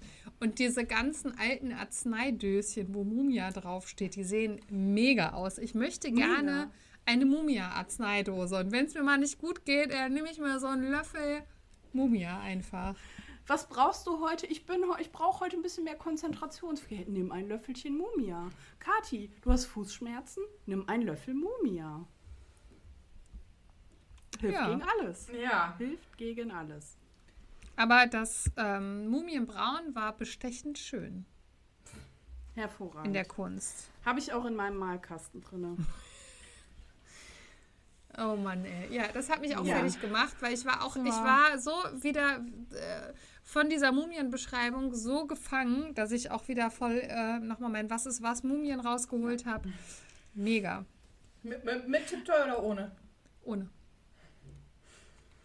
Ja, nee, aber man ist dann halt in diesem Raum, wo alles schön beschrieben wird. Es geht, es geht sich im Grundsatz um Australien, aber es geht halt auch um eine Moorleiche. Und dann gibt es auch noch ein spannendes Rätsel, was aber bisher noch niemand geknackt hat. Und da ist Justus natürlich on fire, ne? Genau, auf so einer komischen Tafel, da steht irgendwas von Gondwana und so komische. Die lesen das dann auch vor, also völlig wirrer, wirrer Kram mit Gondwana. Genau. Aber Justus macht sich mal ein Foto, nimmt das auf jeden Fall mal mit. Ja, Ja, kann man ja machen mal, ne? Ja. die drei kriegen dann aber von dem von dem ähm, Museumsleiter erstmal keinen Auftrag, werden nach Hause geschickt. Der Peter soll einfach seinen, seinen Job als Nachtwächter da machen. Das fällt erstmal so ein bisschen unter den Teppich und der Justus sitzt da in der Zentrale und zermartert sich das Hirn und sagt dann noch so, boah, das lässt mir keine Ruhe. Ich habe noch nie einen Fall eine Woche nicht gelöst. Fand ich irgendwie süß. Das hat ihn dann beschäftigt. Da saß er mit seinem Foto und hat versucht, dieses Rätsel zu lösen. Und dann wird erstmal hart diskutiert, wenn es keinen Auftraggeber gibt, ist es dann überhaupt ein Fall. So wie immer. Ist man sich uneinig? Ja, ihr seid, ihr seid mir ein bisschen zu schnell. Ihr seid mir ein bisschen zu schnell. Wir haben ja zwischenzeitlich, ich muss noch mal ein kurzes zu, Stück zurück. Also erstmal das Gestöhne und dann schließt Peter die Dreier in der Zentrale ein. So, Also nicht in der panisch. Zentrale, sondern In also in der, der Zentrale sondern vom in der Museum. Kommandozentrale vom Museum. Und dann hämmert ja jemand gegen die Tür Mhm. und die fragen ja auch noch, wer ist da, ja? Aber das Und, ist doch eine äh, gute Frage. Vielleicht wäre das ja. Rätsel schon gleich gelöst, wenn man mal ja, fragt. super. Tolle Idee. Vielleicht steht so, nur und Tante dann, Mathilda vor der Tür und will den Ku- Kirschkuchen bringen. Ja, das kann natürlich auch sein. Peter will dann alle rufen, Polizei, Feuerwehr, was weiß ich. Dann rufen sie aber den Dr. Chandler eben an, den äh, Museumsdirektor. Es werden die Videobänder gesichtet, es wird alles abgesucht, aber keine Spur. Dann wird die Karte überreicht. Das ist nämlich ein wichtiger Fakt. Das haben wir hier, ne, das ist nämlich in einem anderen Fall eben nicht. Da wurde nicht die Karte überreicht. Hier wird die Karte überreicht, aber der Dr. Chandler sagt, ach nee, komm, lass mal, lass mal gut sein. Ich will hier kein Aufhebens haben. Und dann sind wir nämlich bei der Situation, Justus sitzt eine Woche später immer noch in der Zentrale und weiß nicht, wie er den Fall, also dieses Rätsel lösen soll. Und wird völlig, äh, ja, ne, ist völlig fertig. Während die anderen beiden Chips futtern übrigens. Mal wieder vergisst Justus vor lauter Fallanalyse das Essen. Ja, also auch hier eine Parallele in den Fällen. Ja. Justus zitiert dann auch nochmal das Rätsel. Und in dem Rätsel, jetzt möchte ich euch einmal bitten, das Foto anzugucken. Weil, Es ist schon sehr witzig. ja, ne? Soll ich mal beschreiben? Also, es Soll ist ich ja mal das Foto Rede- beschreiben? Ja, sag mal. ich beziehe mich jetzt auf das Foto links. Links, das Foto, man sieht einen auf einem blauen Bein stehenden vogelartigen Freak. Vogel? Also es scheint ein Vogel zu sein mit einem weißen Bauch und er hat so ein lustiges Gesicht und er guckt so witzig. Er steht auf einem Bein, den Kopf leicht zur Seite geneigt und sieht einfach super süß, aber super witzig Auch sehr sparsamer aus. Blick, ne? Sparsam halt- und niedlich. Es ist so eine Mischung aus einem Pinguinkörper mit einem Uhu-Babykopf und Adlerflügeln. Kleine gelbe Adlerflügel und blaue Entenfüße. Ja, Aber wobei das betrifft nur die Blaufußtölpel, weil wir sehen hier einen Tölpel. Und der wird ja mehrfach hier erwähnt in der Folge. Ich habe gedacht, ich zeige euch mal so ein Vieh, weil ich feiere die enorm. Die sehen einfach so niedlich und dämlich zugleich aus, wie man nur aussehen kann. Und der Blick, also diese wei ziemlich weit äh, äh, zum Schnabel hinstehenden gelben Augen, die sind einfach, ja, irgendwie ein bisschen, sehen irgendwie so treu doof aus. Ja, und von vorne sagen. sieht, im Stehen zumindest, sieht das wirklich aus wie so ein langgezogener Pinguin. Als hätte so ein Pinguin genommen, einmal langgezogen Und die Füße blau angemalt. und Ja, die und Füße so blau ein angemalt. Uhu-Babykopf drauf. Genau, und ein Uhu-Babykopf und Miniflügel halt. Ja, also Leute, googelt mal nach Tölpeln oder sucht mal nach Tölpeln. Am besten nach Blaufußtölpel, dann bekommt ihr was zu lachen. Süß und auch ein bisschen komisch. So, Dr. Chandler ruft wieder in der Zentrale an und sagt, hör mal Leute, es ist wieder, es ist wieder geschehen. Es ist geht wieder schon was. wieder los. Hier ist wieder was im Yang, kommt doch noch mal vorbei. So. Die Türe wurde angeritzt, da hat einer, äh, ich war hier reingeritzt und äh, noch so ein paar Hieroglyphen oder so, man weiß es noch nicht genau, die können es nicht genau entziffern, da wurde Vielleicht auch irgendwas eine Pizza. reingefügt. Eine was, eine Pizza? Sagt Mhm. Peter doch. Ja, Könnte auch, ich weiß nicht, eine Wurst könnte auch eine Pizza. und genau, eine Wurst und eine Pizza Das sein. ist Genau. Ja, und dann nehmen sie irgendwie auch was von diesem geritzten äh, äh, Sägespänemehl da mit und irgendwelchen Spuren, die sie finden und sagen, jo, das geben wir mal dem Dr. Brolin vom Fall Panik im Park, Mhm. der, der Hundefachmann, und der soll das mal Geologe. analysieren. Genau. mal gucken, Und das ist da- übrigens die Trias, die drei Fälle, die da erwähnt werden. Das haben wir jetzt, glaube ich, noch nicht alle drei, aber ihr hattet schon erwähnt, die äh, Nacht in Angst, weil ja eben das, das Museum ist. Dann ähm, Panik im Park und der lachende Schatten, das kommt dann später noch. Das heißt, es wird auf drei Folgen Bezug genommen, was natürlich für Fans einfach cool ist irgendwie. Ja. Mega, mega, ja. Ja, allgemein ist ja immer schön, wenn Figuren wieder auftauchen, die man halt aus alten Fällen kennt. Ne? Mhm. Dann bekommen wir auch den, ein sehr seltsames Geräusch auf die Ohren, wenn sie da wieder in dem Raum zugange sind, weil sie dann den Beutelteufel entdecken. Ja. Was ist da? Also jetzt mal unter uns, hier unter uns Fachbiologen, ja, das ist doch kein Beutelteufelgeräusch. Geht mal Nee, ins Internet, gebt das mal ein und geht dann mal auf die Geräuschesammlung. Das klingt komplett anders. Das, was die da abspielen, ist ein, weiß ich nicht, irgendein Tier, was man die Tröte gestopft hat. Ich weiß es nicht, aber so, solche Geräusche macht kein Beutelteufel. Das ist ein, das ist ja so ein tasmanischer Teufel, wird der ja auch genannt. Das ist so ein kleiner, ja, so ein kleines marderartiges, hundeartiges Mischwesen, sage ich jetzt mal. Die sehen ganz süß aus. Aber die knurren eher oder grunzen oder so, aber die machen doch nicht so ein komisches Trötgeräusch. Genau, und da ist nämlich die Folge, die Angie eben noch nicht erwähnt hat, noch mit verwurstelt. Angie? Das ist nämlich vom lachenden Schatten. Genau, der Genau. lachende Schatten. Ja. Ja, Genau. aber wie gesagt, äh, aber beim lachenden Schatten war das ja auch ein Kookaburra. Das war ja kein Beutelteufel. Ja, es passt nicht. es ist, passt nicht. Weißt du, da war wieder der Horst Jupp, war wieder in der, in der Geräuschesammlung, sollte ja, eigentlich der den, war von der sollte Folge eigentlich- davor, hatte der ein Piu Piu mit hochgenommen und hatte das Ja. Lachen mit in der Hand und dann. Da war der hat, das hat sich total vertan. Die wollten eigentlich so ein Knurren haben. ja, der wollte auch halt nie den nochmal runtergehen. Der wollte nie nochmal War der. Vogel da? Ja, Kein da haben sie den Vogel aufgespielt. Toll. Ja. So. Ja, ähm, sie recherchieren weiter. Mhm. Sie kommen sich langsam, kommen sie irgendwie so ein bisschen und wissen, okay, irgendwas, irgendwas muss das ja auch mit dem Doktor, äh, nicht Dr. Stewart, also dem, dem Forscher da zu tun haben, Genau. dem Entdecker. Weil der ja eben wollte, dass das genau so rum und das muss nach links und das muss so aufgehangen werden. Genau, und Justus fängt dann halt an, intensiv zum Thema Australien sich zu beschäftigen. Und da habe ich jetzt noch mal eine kleine Infobox meinerseits. Und zwar ähm, ist die Folge ja von 2008. Und äh, 2002 wurde entschieden, dass der Begriff Ayers Rock, wie er im Hörspiel genutzt wird, eigentlich nicht mehr der Hauptbegriff ist. Es dürfen beide Begriffe weiter benutzt werden, aber eigentlich ist der Ululu, ich spreche es wahrscheinlich falsch aus, ähm, jetzt der offiziell genutzte Begriff, der zum Beispiel auch von dem Nationalpark drumherum genutzt wird. Wie gesagt, es sind immer noch beide Begriffe erlaubt, aber eigentlich sollte man lieber dieses Ululu, Ululu, keine Ahnung, wie man es ausspricht, ähm, nutzen. Justus erwähnt das auch kurz, aber trotzdem sprechen sie halt immer äh, vom, vom Ayers Rock. Genau. Und seit 2019 tatsächlich darf der nicht mehr bestiegen werden, weil das ist halt für die Aborigines ist das ein heiliger Ort, eine heilige Stätte. Und das war ja, ich meine, das ist ja eigentlich so das Bild, was man mit Australien oder was wahrscheinlich die meisten mit Australien verbindet, wenn man an, Australien denkt, dann denkt man an dieses, an diesen roten, dieses rote Felsgebilde. Und das war halt total überlaufen. Und das wurde halt schon lange kritisiert, ähm, dass das halt ähm, von Touristen so überlaufen ist und dass das halt gar nicht mehr dieses, diesen heiligen Ort darstellen kann. Und seit 2019 wird, wird jetzt halt verboten, dass der bestiegen wird. Man darf halt drumherum noch wandern und äh, die Ureinwohner, die Aborigines, dürfen da äh, traditionelle Feste spirituelle immer. Rituale, wie auch immer, äh, drauf abhalten, aber es darf halt nicht mehr touristisch bestiegen werden. Okay. Also das heißt, ich darf da rum rumlaufen in der Nähe, ich darf Genau, Fotos das machen. ist ein großer Nationalpark. Mhm. Kannst du dir halt von, Ja, von der Seite angucken, aber nicht mehr oben drauf.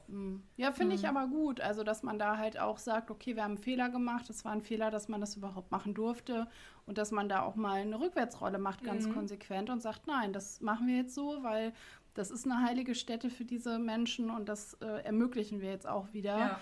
Und, und erlassen das und da hat sich auch jeder dran zu halten. Ja. Ja. es ist ja jetzt auch nicht so, dass sich einer jetzt traut, einfach da hochzukraxeln wahrscheinlich, weil da steht ja wahrscheinlich auch irgendwelche Ranger oder Polizisten, ja. die das wahrscheinlich auch beobachten und ähm, oder dass der Zugang gar nicht möglich ist, weil das irgendwie eingezäunt ist oder was auch immer. Genau, ne? denke ich auch, ja. dass das irgendwie reguliert wird. Und ich meine, wenn Ja. man drumherum wandern darf und sich das von, von der Weite angucken darf, ist das ja auch genauso gut. Das gibt einem ja auch was. Ich wollte gerade sagen, also das ist ja auch ein, ein, ein Erlebnis für sich wahrscheinlich. Ne? Ja. Genau. Mhm. Spannend. Ähm, total spannend. Also ich, ich finde sowas immer toll, wie gesagt, wenn es da auch mal Zugeständnisse wieder in die andere Richtung geht. Mhm. Und nicht man sagt, ja, das war jetzt aber schon 100.000 Jahre so, oder nein, nicht 100.000 ist übertrieben, aber das war jetzt schon 200 Jahre so, dass man da drauf wandern durfte und dann lassen wir es jetzt halt, weil die Ja. Touristen kommen ja deswegen. Ne? Mhm. Hätte man ja auch entscheiden können. Aber ich finde gut, dass sie es so machen, ja. Ja. Ja, nochmal zurück in die Folge. Der Doktor, der, ich sage immer Doktor, der Steward. Dieser Steward soll angeblich mittellos gestorben sein. Eigentlich hatte man gedacht, dass der ein Reichtum angehäuft hätte für seine Familie, aber der ist mittellos gestorben. Und äh, ja, es kommen dann aber irgendwie so Sachen auf, dass sein Rechtsanwalt, der Kirk Monroe, da irgendwas gedeichselt hat, sodass nach seinem Tod auf einmal irgendwie nichts mehr da war. So. Genau, und dann Und ähm, kriegt man schon so ein bisschen die Vibes, dass das halt was mit dem Rätsel zu tun haben könnte. Und wie du ja eben auch schon gesagt hast, Jenny, das muss ja so eine gewisse Anordnung haben. Und Justus kommt dann so auf die Idee, okay, wir müssen mal ins Museum gehen und uns die Anordnung mit dem Rätsel genauer anschauen, nachdem er halt schon so einzelne Sachen für sich schon irgendwie parat hatte. Und an, an der Stelle, es gibt, ich glaube, insgesamt drei Stellen, wo der Direktor etwas sagen möchte und Justus ihn immer wieder unterbricht. Und das wird am Ende noch relevant. Ähm, und zwar will der Direktor, ich meine, zwei oder dreimal sagen, dass der Raum nicht so ist, wie er eigentlich sein soll am Ende. Ähm, das ist mir aber erst beim zweiten oder dritten Mal hören aufgefallen, übrigens. Aber das ist halt echt richtig witzig, weil Justus hält ja dann in der Auflösung einen gefühlt 20-minütigen Vortrag und geht da Step by Step die Sachen ab und erklärt bei allem, warum das jetzt wie ist. Und äh, da sagt der, der Direktor halt dann auch die ganze Zeit gar nichts mehr. Und das finde ich halt auch im Nachhinein super witzig, weil er ja die ganze Zeit schon im Endeffekt eigentlich weiß, dass das Quatsch ist, aber halt auch weiß, dass es überhaupt nichts bringt, da jetzt dazwischen zu gehen, weil das Justus eh nicht interessieren wird. Also lässt er den mal reden. Mhm. Naja, und die drei haben dann ja auch langsam, okay, das Rätsel muss aber irgendwas mit dem Vermögen zu tun haben und die Anordnung hat damit was zu tun und irgendwas stimmt hier nicht mit der Anordnung. Ähm, sie lassen dann auch äh, übrigens die Erde ja analysieren von dem Dr. Brolin und dann kommt nämlich auch der Fakt, dass die Erde vor der Vitrine aus Südengland kommt und wisst ihr, wer noch aus Südengland kommt? Unsere tolle Moorleiche. Juhu. Ja. Äh, und da habe ich mich gefragt, Südengland, Australien, was, macht die Moorleiche da aus Südengland in diesem Australien? Ja, die hat doch so ne? gut gepasst in den Raum, sagt doch der Ja, Dir- Direktorchen. Weil da soll ja, ja, weißt was du, da anderes passt halt stehen, einfach aber gut rein, passt ja. doch. Aber da dachte ich mir dann halt auch so, passt halt überhaupt nicht. Nee, passt gar nicht. Passt gar nicht. Also Das ist ich- genauso wie das Indianerlager beim Höhlenmensch. Aber man musste irgendwas Ja, auch hier wieder eine Parallele. Nee, aber da dachte ich mir halt wirklich so, okay, ich war noch nie in Australien und kenne mich jetzt auch mit der Geologie Australiens nicht aus, aber ich glaube, da gibt es keine Moore, würde ich jetzt einfach Nicht mal wirklich. behaupten. Nee, ist Mein Gefühl gemischt. sagt auch nein. So, Mein- mein was Gefühl macht sagt nein. da? Ja, das macht ihr. Dann Ja, steht lieber in Gefühl, die Eingang. passt? Er hat ja auch nur das Gefühl, dass sie passt. Er hat ja nicht gesagt, sie passt. Ja, so als Professor, Doktor, leitender, äh, äh, leitender äh, Geschäftsführer dieser historischen, man- historischen Museums hat man auch keine Ahnung von Nee, Biologie, da sollte man Geschichte und sowas auch nach Gefühl machen. Sieht ganz gut aus, machen wir. Ja, mach noch ein Schleifchen dran, fertig. Ja. So, und dann kommt auch so eine geile Szene. Peter ruft aus der Nachtschicht in der Zentrale an und ist völlig, völlig fertig. Geil. Mega die Szene. Moorleiche macht einen Ausflug. Die ist nicht mehr in ihrer Vitrine. Die ist auf dem Ausflug. Und, der, ne, und dann denkst du auch wieder, ja, Peter, willkommen in deinem Traumjob. Ist genau das Richtige für dich. Der fährt genau sich halt richtig. auch richtig voll die Filme. Ne? Also der ist richtig fertig mit den Nerven. Und Aber Justus hat ein Einsehen und sagt, wir kommen vorbei. Ja, Mhm. und das zweite Mal in diesem Fall ruft er halt Verstärkung. Dabei ist er ja der Nachtwächter. Also eigentlich ist er ja dafür zuständig zu gucken, hinzugehen und zu gucken, was da los ist. Und nicht Ja. sich einzuschließen und irgendwen anders anzurufen. Da gibt es Ja. auch ganz am Anfang die Szene, ich glaube, wo der Mülleimer umfällt. Dann sagt Justus zu Peter, Peter, geh nachgucken, was da ist. Und Peter richtig entsetzt, Wieso warum ich? ich? Und dann sagt Justus halt, ja, weil du doch hier der Nachtwächter bist. Und ey, ich habe mich so beömmelt. Ich habe Kuchen gebacken und ich musste so lachen. Ich habe fast so viel ähm, Zucker reingekippt in den Kuchen, weil ich fand das so, so witzig. Äh, weil ja gut, er hat halt recht. Aber mal an andere, also an der Stelle sei auch mal gesagt, dass Justus den Move halt immer macht. Der schickt immer die beiden vor und meistens halt ohne Begründung. Ja, guck du jetzt halt einfach nach. Ne? Aber auch da, also nicht nur die Ausstattung seiner, seiner Ausstellung wählt der Direktor nach Gefühl, sondern scheinbar auch seine Nachtwächter, weil auch halt auch die minderjährigen Jungen als Nachtwächter einzustellen, ist vielleicht halt auch einfach nicht die beste Aber das Idee. wird am Anfang erklärt. Er lässt ganz geschickt einfließen, dass sie schon mal den Fall Ja. gelöst haben. Und ich glaube ehrlicherweise, normalerweise, wenn du als Nachtwächter, ist ja jetzt nicht nachts im Museum, ne? obwohl dieses, der ganze Fall hat nachts im Museum-Moves-Feelings, aber ähm, normalerweise, ich glaube, Nachtdienst im Museum ist halt, du gehst halt nur rum und du machst ja nichts. Ja, aber Also, wie gesagt, Nee, deutscher Arbeitsschutz sagt, unter 18 darfst du ne, keine Nachtschicht machen. Das ist Kinder, äh, Ki- kinderschutzrechtlich nicht in Ordnung. Also da muss ich jetzt mal sagen, äh, in Deutschland wäre das nicht möglich. Nee. In Amerika vielleicht, aber nicht in Deutschland. Und ich gebe dir recht, dass das wahrscheinlich meistens ziemlich lame ist, aber grundsätzlich bist du ja schon für Notfälle da. Also, Wie zum Beispiel so ein Mumienausflug. Da Beispiel. muss halt auch auf Zack sein. Das kann. Peter nicht. wenn, die Mumie, Ja, wenn der Bus kommt und die Mumie abholt zum Ausflug. Ja, natürlich. Ja, natürlich. So. So, und dann äh, rufen sie äh, den Dr. Rosenberg an, das ist nämlich der Entdecker. Äh, da, also da ist der Dr. Chandler wieder im Museum, den haben sie dann auch wieder angerufen. Weißt du, der muss auch immer nachts ausrücken, der arme Aber Kerl. echt? Weil der Peter es einfach nicht gerockt kriegt. So, rufen dann da an und dann kommt wieder dieses Gestöhne, ne, dieses fiese. Und dann immer, Dr. Rosenberg, sind Sie das? Und du hörst nur, "Uh." und du denkst so, ja, Dr. Rosenberg, die Lümmel, was machen Sie da am Telefon? stöhnen Sie denn so in den Apparat hinein? Was ist denn hier da lag auch los? Stroh rum. Oh yes. Aber hallo, aber Noch hallo. eine Parallele. Uh, uh, uh. So, und dann erwähnen sie auch noch das Schild mit Mond- und Sonnensymbole und tada, sie entdecken, dass die Dinger, die im Türrahmen eingeritzt waren, auch genauso aussahen. Es war keine Pizza, keine Salami, es waren Mond und Sonne. Yay. Genau, und dann sind wir auch eigentlich schon bei der Auflösung des Falles oder wo wir gerade schon mal so ein bisschen angeteasert haben. Justus steht dann da und äh, haut mal wieder aus dem Hut äh, sein gelöstes Rätsel und geht halt die Expositionsstücke nach und nach durch und sagt immer, zu welchem Teil des Rätsels die gehören. Und ist dann am Ende bei der Vitrine der Moorleiche und sagt, tada, hier, das ist jetzt das Ende des Rätsels. Und dann sagt der Direktor, nee, ist nicht. Nee. nee. Da, an, an der Stelle ist halt, hat er mal wieder den typischen Justus-Move gemacht. Er hat beim viel Nachdenken die ganze Woche den, den Fall schon mal gelöst, aber er kriegt auch ein bisschen Unterstützung, weil alles ist ihm nicht ganz klar. Und ich finde das Rätsel eigentlich ganz cool, ganz okay, mhm. aber an einer Stelle bin ich raus beim Rätsel. Bei dem Namen von dem, ähm, wie sagen Sie es? Der Name des Kommandanten oder wie Kommandanten, sagen Sie das? Ja. Der Name des Kommandanten, so. Der sagt dir, wann du stoppst. Also die suchen eine Zahl, wie viele Schritte sie gehen Mhm. sollen. So. Ich habe echt versucht, hinterzukommen. Vielleicht habe ich auch irgendwie einen Knoten im Gehirn. Die kommen ja dann darauf, dass sie zehn Schritte gehen, weil es zehn Buchstaben im Namen Mhm. sind. So, für mich ergibt das null Sinn. Höre auf den Kommandanten, ja.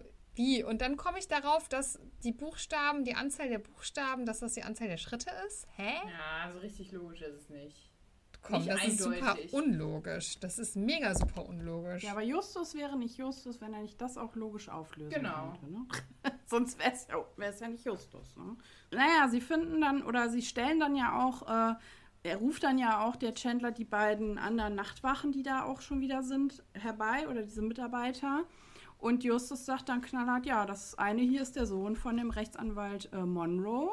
Den ist ja, der ja scheinbar auch verstorben ist, aber der Sohn hat das mitbekommen, dass es da irgendwas abzugreifen gibt.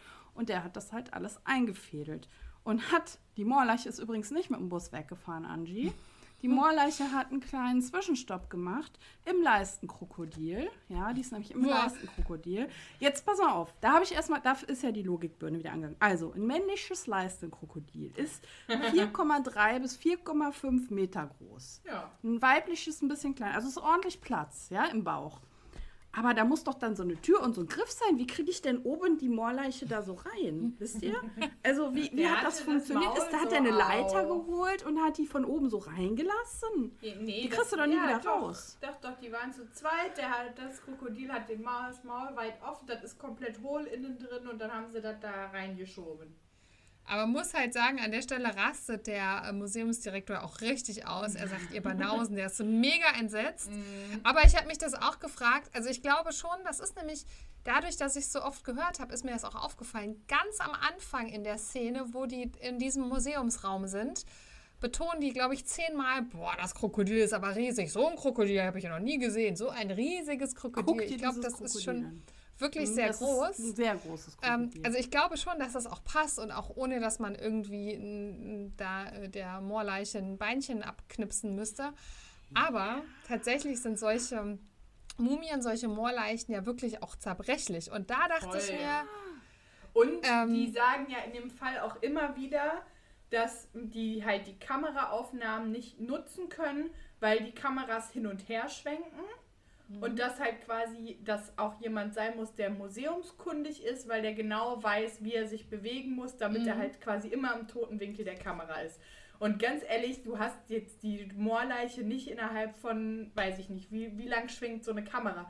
Lass die mal sehr langsam schwenken, dann sind es vielleicht 40 Sekunden oder so. Und da hast du Ja, ja, das- nicht die, da- das, die Vitrine von der Moorleiche aufgeschlossen, die Moorleiche da rausgeholt, die Vitrine von dem Krokodil Schnappi raus? auf, äh, in das Krokodil rein, die Vitrine vom Schnappi wieder zu, das schaffst du nicht. ich Nee, glaube doch, und- doch. Ich glaube schon, weil am Anfang, wo es um den Mülleimer geht, ich glaube, die Kamera schwenkt wirklich sehr, sehr langsam. Also ich halte es schon für machbar. Also Wenn so du das 20 genau Minuten weißt. oder was? Nein, aber das ist so wirklich einfach eine, eine, eine, Eine langsam eine, schwenken. eine kleine Kamera, die wirklich auch jetzt nicht so ne, breit äh, hier, wie heißt das hier? hier Breitbild. so ein, entschuldigt, wie heißt es, wenn So das Weitwinkel? Weitwinkel, Weitwinkel, Ja. genau, Weitwinkelobjektiv, sondern wirklich nur fokussiert eine Stelle. Und wenn das dann, es ist ja ein riesiger Raum, weil die beschreiben ja, da steht das riesige Krokodil und in der Mitte, wo die schon Schri zehn Schritte gegangen sind, dann ist ja erst auch die, äh, der Kasten von der Leiche und das steht ja relativ mittig. Also es ist ein riesiger Raum. Und wenn das dann wirklich so ganz langsam schwenkt und das in fünf Minuten, zippi zappi, Moorleiche raus, ab ins Krokodil. Nee, die haben da zwischendurch abgestellt oder die haben da ein Filmchen aufgespielt, damit, da, damit die nicht gesehen werden. Also, sorry, das kannst du mir noch nicht erzählen. Und ganz ehrlich, dass der Chandler sauer wird, kann ich auch verstehen. Der hat wahrscheinlich zwei kaputte Exponate, die unersetzbar sind. Einmal das Kroko und einmal hier die Moorleiche. Ne? Also, das ist wirklich unersetzlich. Ja, und wir haben ja dann das Rätsel äh, wird ja dann aufgelöst, dass halt eigentlich an dieser Stelle der Beutelteufel äh, stehen sollte. Und im Beutelteufel, wir hören dann nochmal das Kichern, ähm, ist dann ein Schlüssel zu einem Schließfach und das wiederum führt dann zu dem Erbe. Aber die haben ja dann in den Beutelteufel gepackt, der ist vielleicht auch noch kaputt oder zumindest beschädigt. Mhm, das stimmt. Also, also drei Exponate, die im Eimer Und die sind. Tür ist zerkratzt und der Schild war weg. Also da ist einiges kaputt Da ist gegangen. jeden wirklich einiges in die Brüche gegangen. Aber am Ende habe ich mich auch noch mal gefragt, ähm, wenn dieser Schlüssel Mhm. in dem, es ist ja ein ausgestopftes Tier wahrscheinlich, oder? Ja. Also ein echtes Tier, was ausgestopft ist. Ja. Die sind da doch schon seit Ewigkeiten zugange, nachts in diesem, in diesem Raum, ja. Der ist zwar Mhm. groß, aber die suchen schon seit Ewigkeiten diesen Schlüssel. Da wäre ich doch als allererstes mal auf die Idee gekommen, da in so ein Maul von so einem Vieh reinzugreifen. Das wäre die erste, ohne Rätsel, ohne, ne? ohne Steward-Rätsel, ohne alles, wäre ich auf die Idee gekommen, hätte das schon so ohne äh, Rätsel So, lösen. können. Anti betritt halt den Raum, Taschenlampe, leuchtet dem Viech, ah, hier ist der Schlüssel fertig, Ja, ich bin wieder weg. Tschö. Vor allem Die die sind sind, schon ja seit auch auf die Ewigkeiten Idee dran. gekommen, dass die man die Moorleiche in, in das Krokodil stecken Ja, kann. genau, also, das meine ich. Also, das ist so, es ist ein bisschen abstrakt und ich finde es auch schade, dass so viele Exponate draufgegangen sind. Es geht gar nicht, ja. So. Und was ich halt auch mega krass finde bei der Auflösung, weil die finden ja am, am Vorabend quasi den, den Schlüssel zum Schließfach, da steht ja dann direkt auch der Bankname drauf. Und dann sagt Justus ja, hey, äh, Herr Direktorchen, ähm, lad mal morgen alle oder sag allen, ähm, allen Mitarbeitenden, dass morgen die Exponate abgebaut werden und ins Museum in Anaheim zurückgehen. Das ist natürlich eine, ein, ein, eine Falle, die Justus da legt, damit eben ähm, ja, die Betrüger äh, ihr Ende ihres, ihrer Sucherei schon äh, ahnen und dann eben nochmal auftauchen, was ja dann auch klappt. Und dann aber holt Justus ja in der Zeit heimlich, ohne dass das irgendwer weiß, eben diese, diese nicht Diamanten, sondern diese Perlen aus Perlen, dem ja. Schließfach. So, ich habe ja, Fragen. und jetzt mal, ja, ich habe auch Fragen. Frag du zuerst.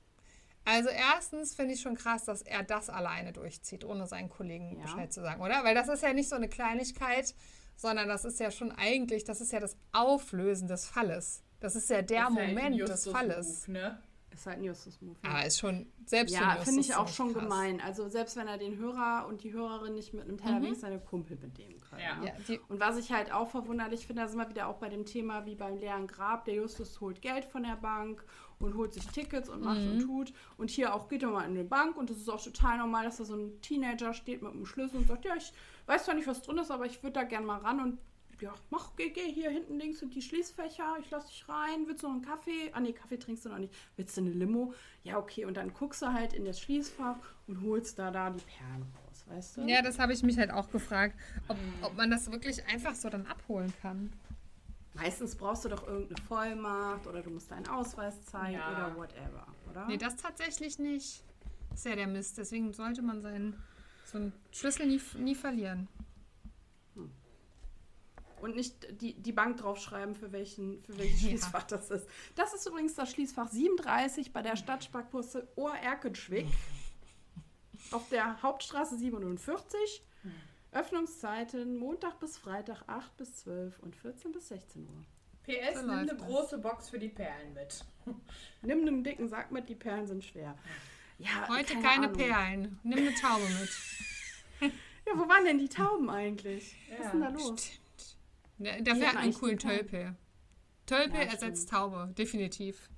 Ist das unser neues, äh, also bisher war ja die Taube unser, unser, hier, unser Tierchen, aber vielleicht sollten wir den Blaufußtölpel zum neuen äh, Maskottchen wählen hier. Definitiv. So Arm in Arm mit dem Beutelteufel, aber dann. So, bevor wir jetzt noch mehr äh, Schmu reden und uns ärgern, warum der Justus alleine zu, zum Schließfach gegangen ist, sollten wir vielleicht mal mit der Bewertung anfangen. Kathi, Nee, mm, Nee, Nein, nee. Angie? ah, ah. Erstens, stopp, erstens das ähm, Cover. leite ich das ein und zweitens haben wir das Cover noch nicht.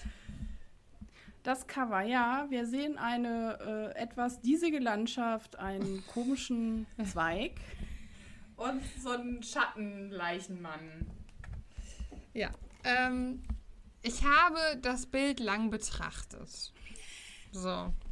Und es hat Ich dir habe- noch nicht gefallen. Ich habe, ich habe wieder Fragen. Nee, es ist ja quasi, es ist ja auch keine Mumie. Die Mumie wird super genau beschrieben. Und ähm, da steht, also bei der Beschreibung ähm, wird auch gesagt, äh, wieder natürlich. Okay, der Arm ist echt ein bisschen wieder natürlich weggedreht, aber so läuft doch keine Mumie, keine Moorleiche, Nee. meine ich. Und es passt halt auch irgendwie schon wieder gar nicht zum Fall, Nee, weil der, also nix. der Raum spiegelt ja Australien wieder und das ist halt so eine Moorlandschaft. Und Mhm. Ja, das ist ja Das ist vielleicht der. Moment, ich habe jetzt eine Idee, was das ist. Wisst ihr, was das ist? Das ist Südengland, 1800, Ja, ja, nee, genau. 1500 irgendwas. Und das ist hier der Jupp Schmitz, der hinterher die Moorleiche spielt, Ja. in dem Fall. Ist der der ist nämlich äh, auf dem Weg zur Arbeit da im Moor äh, eingesunken, verstorben, hat einen Herzinfarkt gehabt und jetzt ist das die Moorleiche. Ja. Nee, nee, das ist schon, das ist schon, also das ist schon die, die Moorleiche. Also nach, nachdem der Juppie da beim Torfstechen untergegangen ist, ist das jetzt schon, glaube ich, soll das die Moorleiche sein. Aber ich finde halt auch so wie, also es hat halt nicht so viel Bezug zur Folge, so wie ich mir beim Höhlenmenschen eine Höhle gewünscht hätte, hätte ich mir halt hier so ein, die, diese Nachtszenerie im Museum gewünscht. Ja, oder so ein, ja, genau, so ein angestrahltes Mu Museumsbild im Dunkeln vom Ululu Rock oder so. Oder halt wirklich, weil das so geil beschrieben ist mit diesem Gesicht der Moorleiche, ähm, mit, den, mit den gelben Zähnen und diesem zerfetzten Mund, dass das so angedeutet ist, halt so ein Mumienkopf, obwohl das wäre wahrscheinlich echt angsteinflößend. Ja. Ähm, aber das wäre natürlich in so einem Glaskasten, boah, das wäre richtig spooky. Mhm. ja. Ja, ähm, genau. Oder der Schnappi vorne drauf. Der Schnappi hätte auch gepasst. aber das wäre ja schon wieder. Und dann wäre da so ein Fall gewesen, der Fall löst sich hier auf. Spoiler inside alert. The, inside the, the Schnappi-Bauch. Ja, aber jetzt, Jenny, jetzt bewerten Ah, jetzt- wir und du jetzt. darfst jetzt hier zuallererst mal deine Bewertung rausknallen. Fazit. Peter mit dem Traumjob seines Lebens. Ich finde es super, dass äh, die Erwähnung der alten Fälle stattfindet. Das finde ich sehr cool. Äh, es ist ein solides, gutes Rätsel. Äh, ist ja auch nicht in jeder Folge da, aber haben wir hier auch. Bisschen stört mich, dass Justus wieder eigen, äh, hier so einen Eigenmarsch macht, aber gut, das kennen wir ja auch von ihm. Und ich schätze sehr die komischen Viecher, Leistenkrokodile, Tölpel und Co. Finde ich super, bin ich immer dabei. Äh, acht Punkte. Also ich muss sagen, ich bin als nächstes dran, oder Angie? Mhm. Ja. Ich muss sagen, ich finde die Folge eigentlich auch ganz gut. Mir gefällt das Rätsel. Ja, das mit dem Kommandanten, das ist nicht so ganz logisch, aber ist okay. Ähm, Peter als Nachtwächter, brillante Idee, super witzig. Ähm, alles in allem sieben Punkte. Mhm. Besser als eben. Es, es wird. Ist nicht schwer, wir steigern uns. Ich sehe eine Tendenz. Ja, ähm, ich muss, ich habe ja, also ich, ich fand es von Anfang an einfach schon so geil, so witzig mit dem Peter als Nachtwächter. Ich wiederhole mich da super angelegt. Ich habe echt Angst und Schrecken bekommen in einigen Momenten. Ich hatte die Folge überhaupt nicht mehr auf dem Schirm und bin umso froher, dass ich die jetzt so oft ähm, gehört habe und so intensiv. Zwischendurch kommt ganz oft fancy Saxophonmusik. Ähm, und alles in allem, ich muss es echt sagen, ich bin selber überrascht von mir, weil ich das null auf dem Schirm hatte, aber es ist für mich eine 10. It's a 10. Wow. It's a 10 und auch klar mit kleinen Schwächen, wie gesagt, das Rätsel und Justus mal wieder als alleiniger äh, äh, äh, Superheld hier in der, in der Rolle als äh, alleswissender Super-Justus. Aber ich muss sagen, diese verschiedenen Szenen nachts, abends im Museum, diese Spannung, die aufgebaut wird, Humor, verrückte Tiere, äh, Bezüge zu alten Folgen, ist für mich echt ein Kracher. Dann kommen wir insgesamt auf 8,3, also auf 8. Also das kommt jetzt mal ganz oben auf die Liste, würde ich sagen. Bei Angie sitzen Ja. die Punkte heute locker, du. Ja, ich bin heute in Geberlaune, aber ich muss sagen, ich war auch, ich war selten, ich habe die Folgen wirklich in der Vorbereitung, ich war selten so engagiert wie diesmal, weil ich die beide Folgen ich so oft gehört habe, weil ich die so cool fand und auch so wenig eingeschlafen bin dabei. Ich hab, bin Auto gefahren, ich habe Kuchen gebacken und äh, habe das so oft gehört. Ich fand super. Ich war richtig Du warst im Mut. happy. Aber ich war ja jetzt auch lange ähm, unterm Schrotthaufen. Das heißt, ich habe wahrscheinlich auch einfach lange nichts auf den Ohren gehabt und das hat mich dann so mitgerissen. Ja, das kann natürlich auch ein Grund sein, aber es sei dir gegönnt, dass du heute in Punktelaune bist und ähm, dann sind wir für heute erstmal soweit fertig. Und Genau. Bevor die wir aber Leute- frische Luft reinlassen, wollte ich noch so ein bisschen in eigener Sache noch mal was sagen. Wer bis hierhin durchgehalten hat, unseren Nonsens zu ertragen, der ist der super hört uns, der ist super Fan und der hört uns garantiert auch schon seit Beginn an oder hat zumindest alle Folgen gehört. Und wenn ihr auf den Kalender guckt, bald ist es wieder soweit, bald werden wir zwei Jahre alt. Und Wuhu. Für alle, die Lust haben, eine Kleinigkeit beizusteuern, sei es Gratulationen, sei es äh, irgendwelcher non sonstiger Nonsens, meldet euch gerne bei Kaffeeklatsch. At, äh, Moment, jetzt kriege ich es selber gerade nicht zusammen. Kaffeeklatsch vom GWC. At gmail.com, glaube ich, heißt das. Genau. Aber ihr findet uns auch bei Instagram. Ähm, folgt uns da gerne und sendet uns gerne per E-Mail-Anhang oder per Sprachnachricht oder sonstiges eure, ähm, ja, eure Glückwünsche oder eure Kommentare. Und jetzt kommt eure kleine Hausaufgabe. Es wird natürlich wieder ein kleines Special geben. Und äh, ihr wisst, wir haben schon das Ellie Jamison Special gemacht, aber wir wollen natürlich eine Person, die von wirklich Folge 1 dabei ist, einmal auf das Podest heben, nämlich unseren guten Morten. Und wir werden ausgiebig über Morten sprechen. Und wenn ihr zu Morten eine Meinung habt, wie auch immer sie sein mag, lasst sie uns wissen. Ja. Haut raus, schickt uns das Zeug.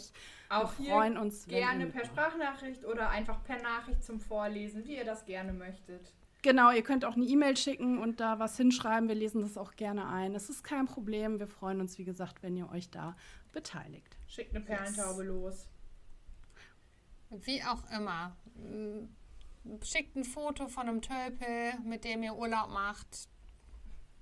Oder von einem Beutelteufel Seid Alles kreativ. mit Perlenkette. Beutelteufel mit Perlenkette, das wär's doch, oder? So mit so einem schicken. Ja, Geschmeide. aber ich glaube, dass der, Töl, der, ja, der, Töl, der Tölpel, der kann das auch gut tragen. Mhm. Der Tölpel kann auch Perlenketten tragen, ja. So, und bevor Blackie jetzt hier schon ganz eifersüchtig wird, würde ich sagen, wir kümmern uns mal ein bisschen um Blackie, machen den mal sauber und gehen mal auf die Ja, Terrasse, ne? ich gehe auch mal duschen jetzt, ne? Ja, wird Zeit, Angie. Mach mal. Okay. Tschüss. Tschüss.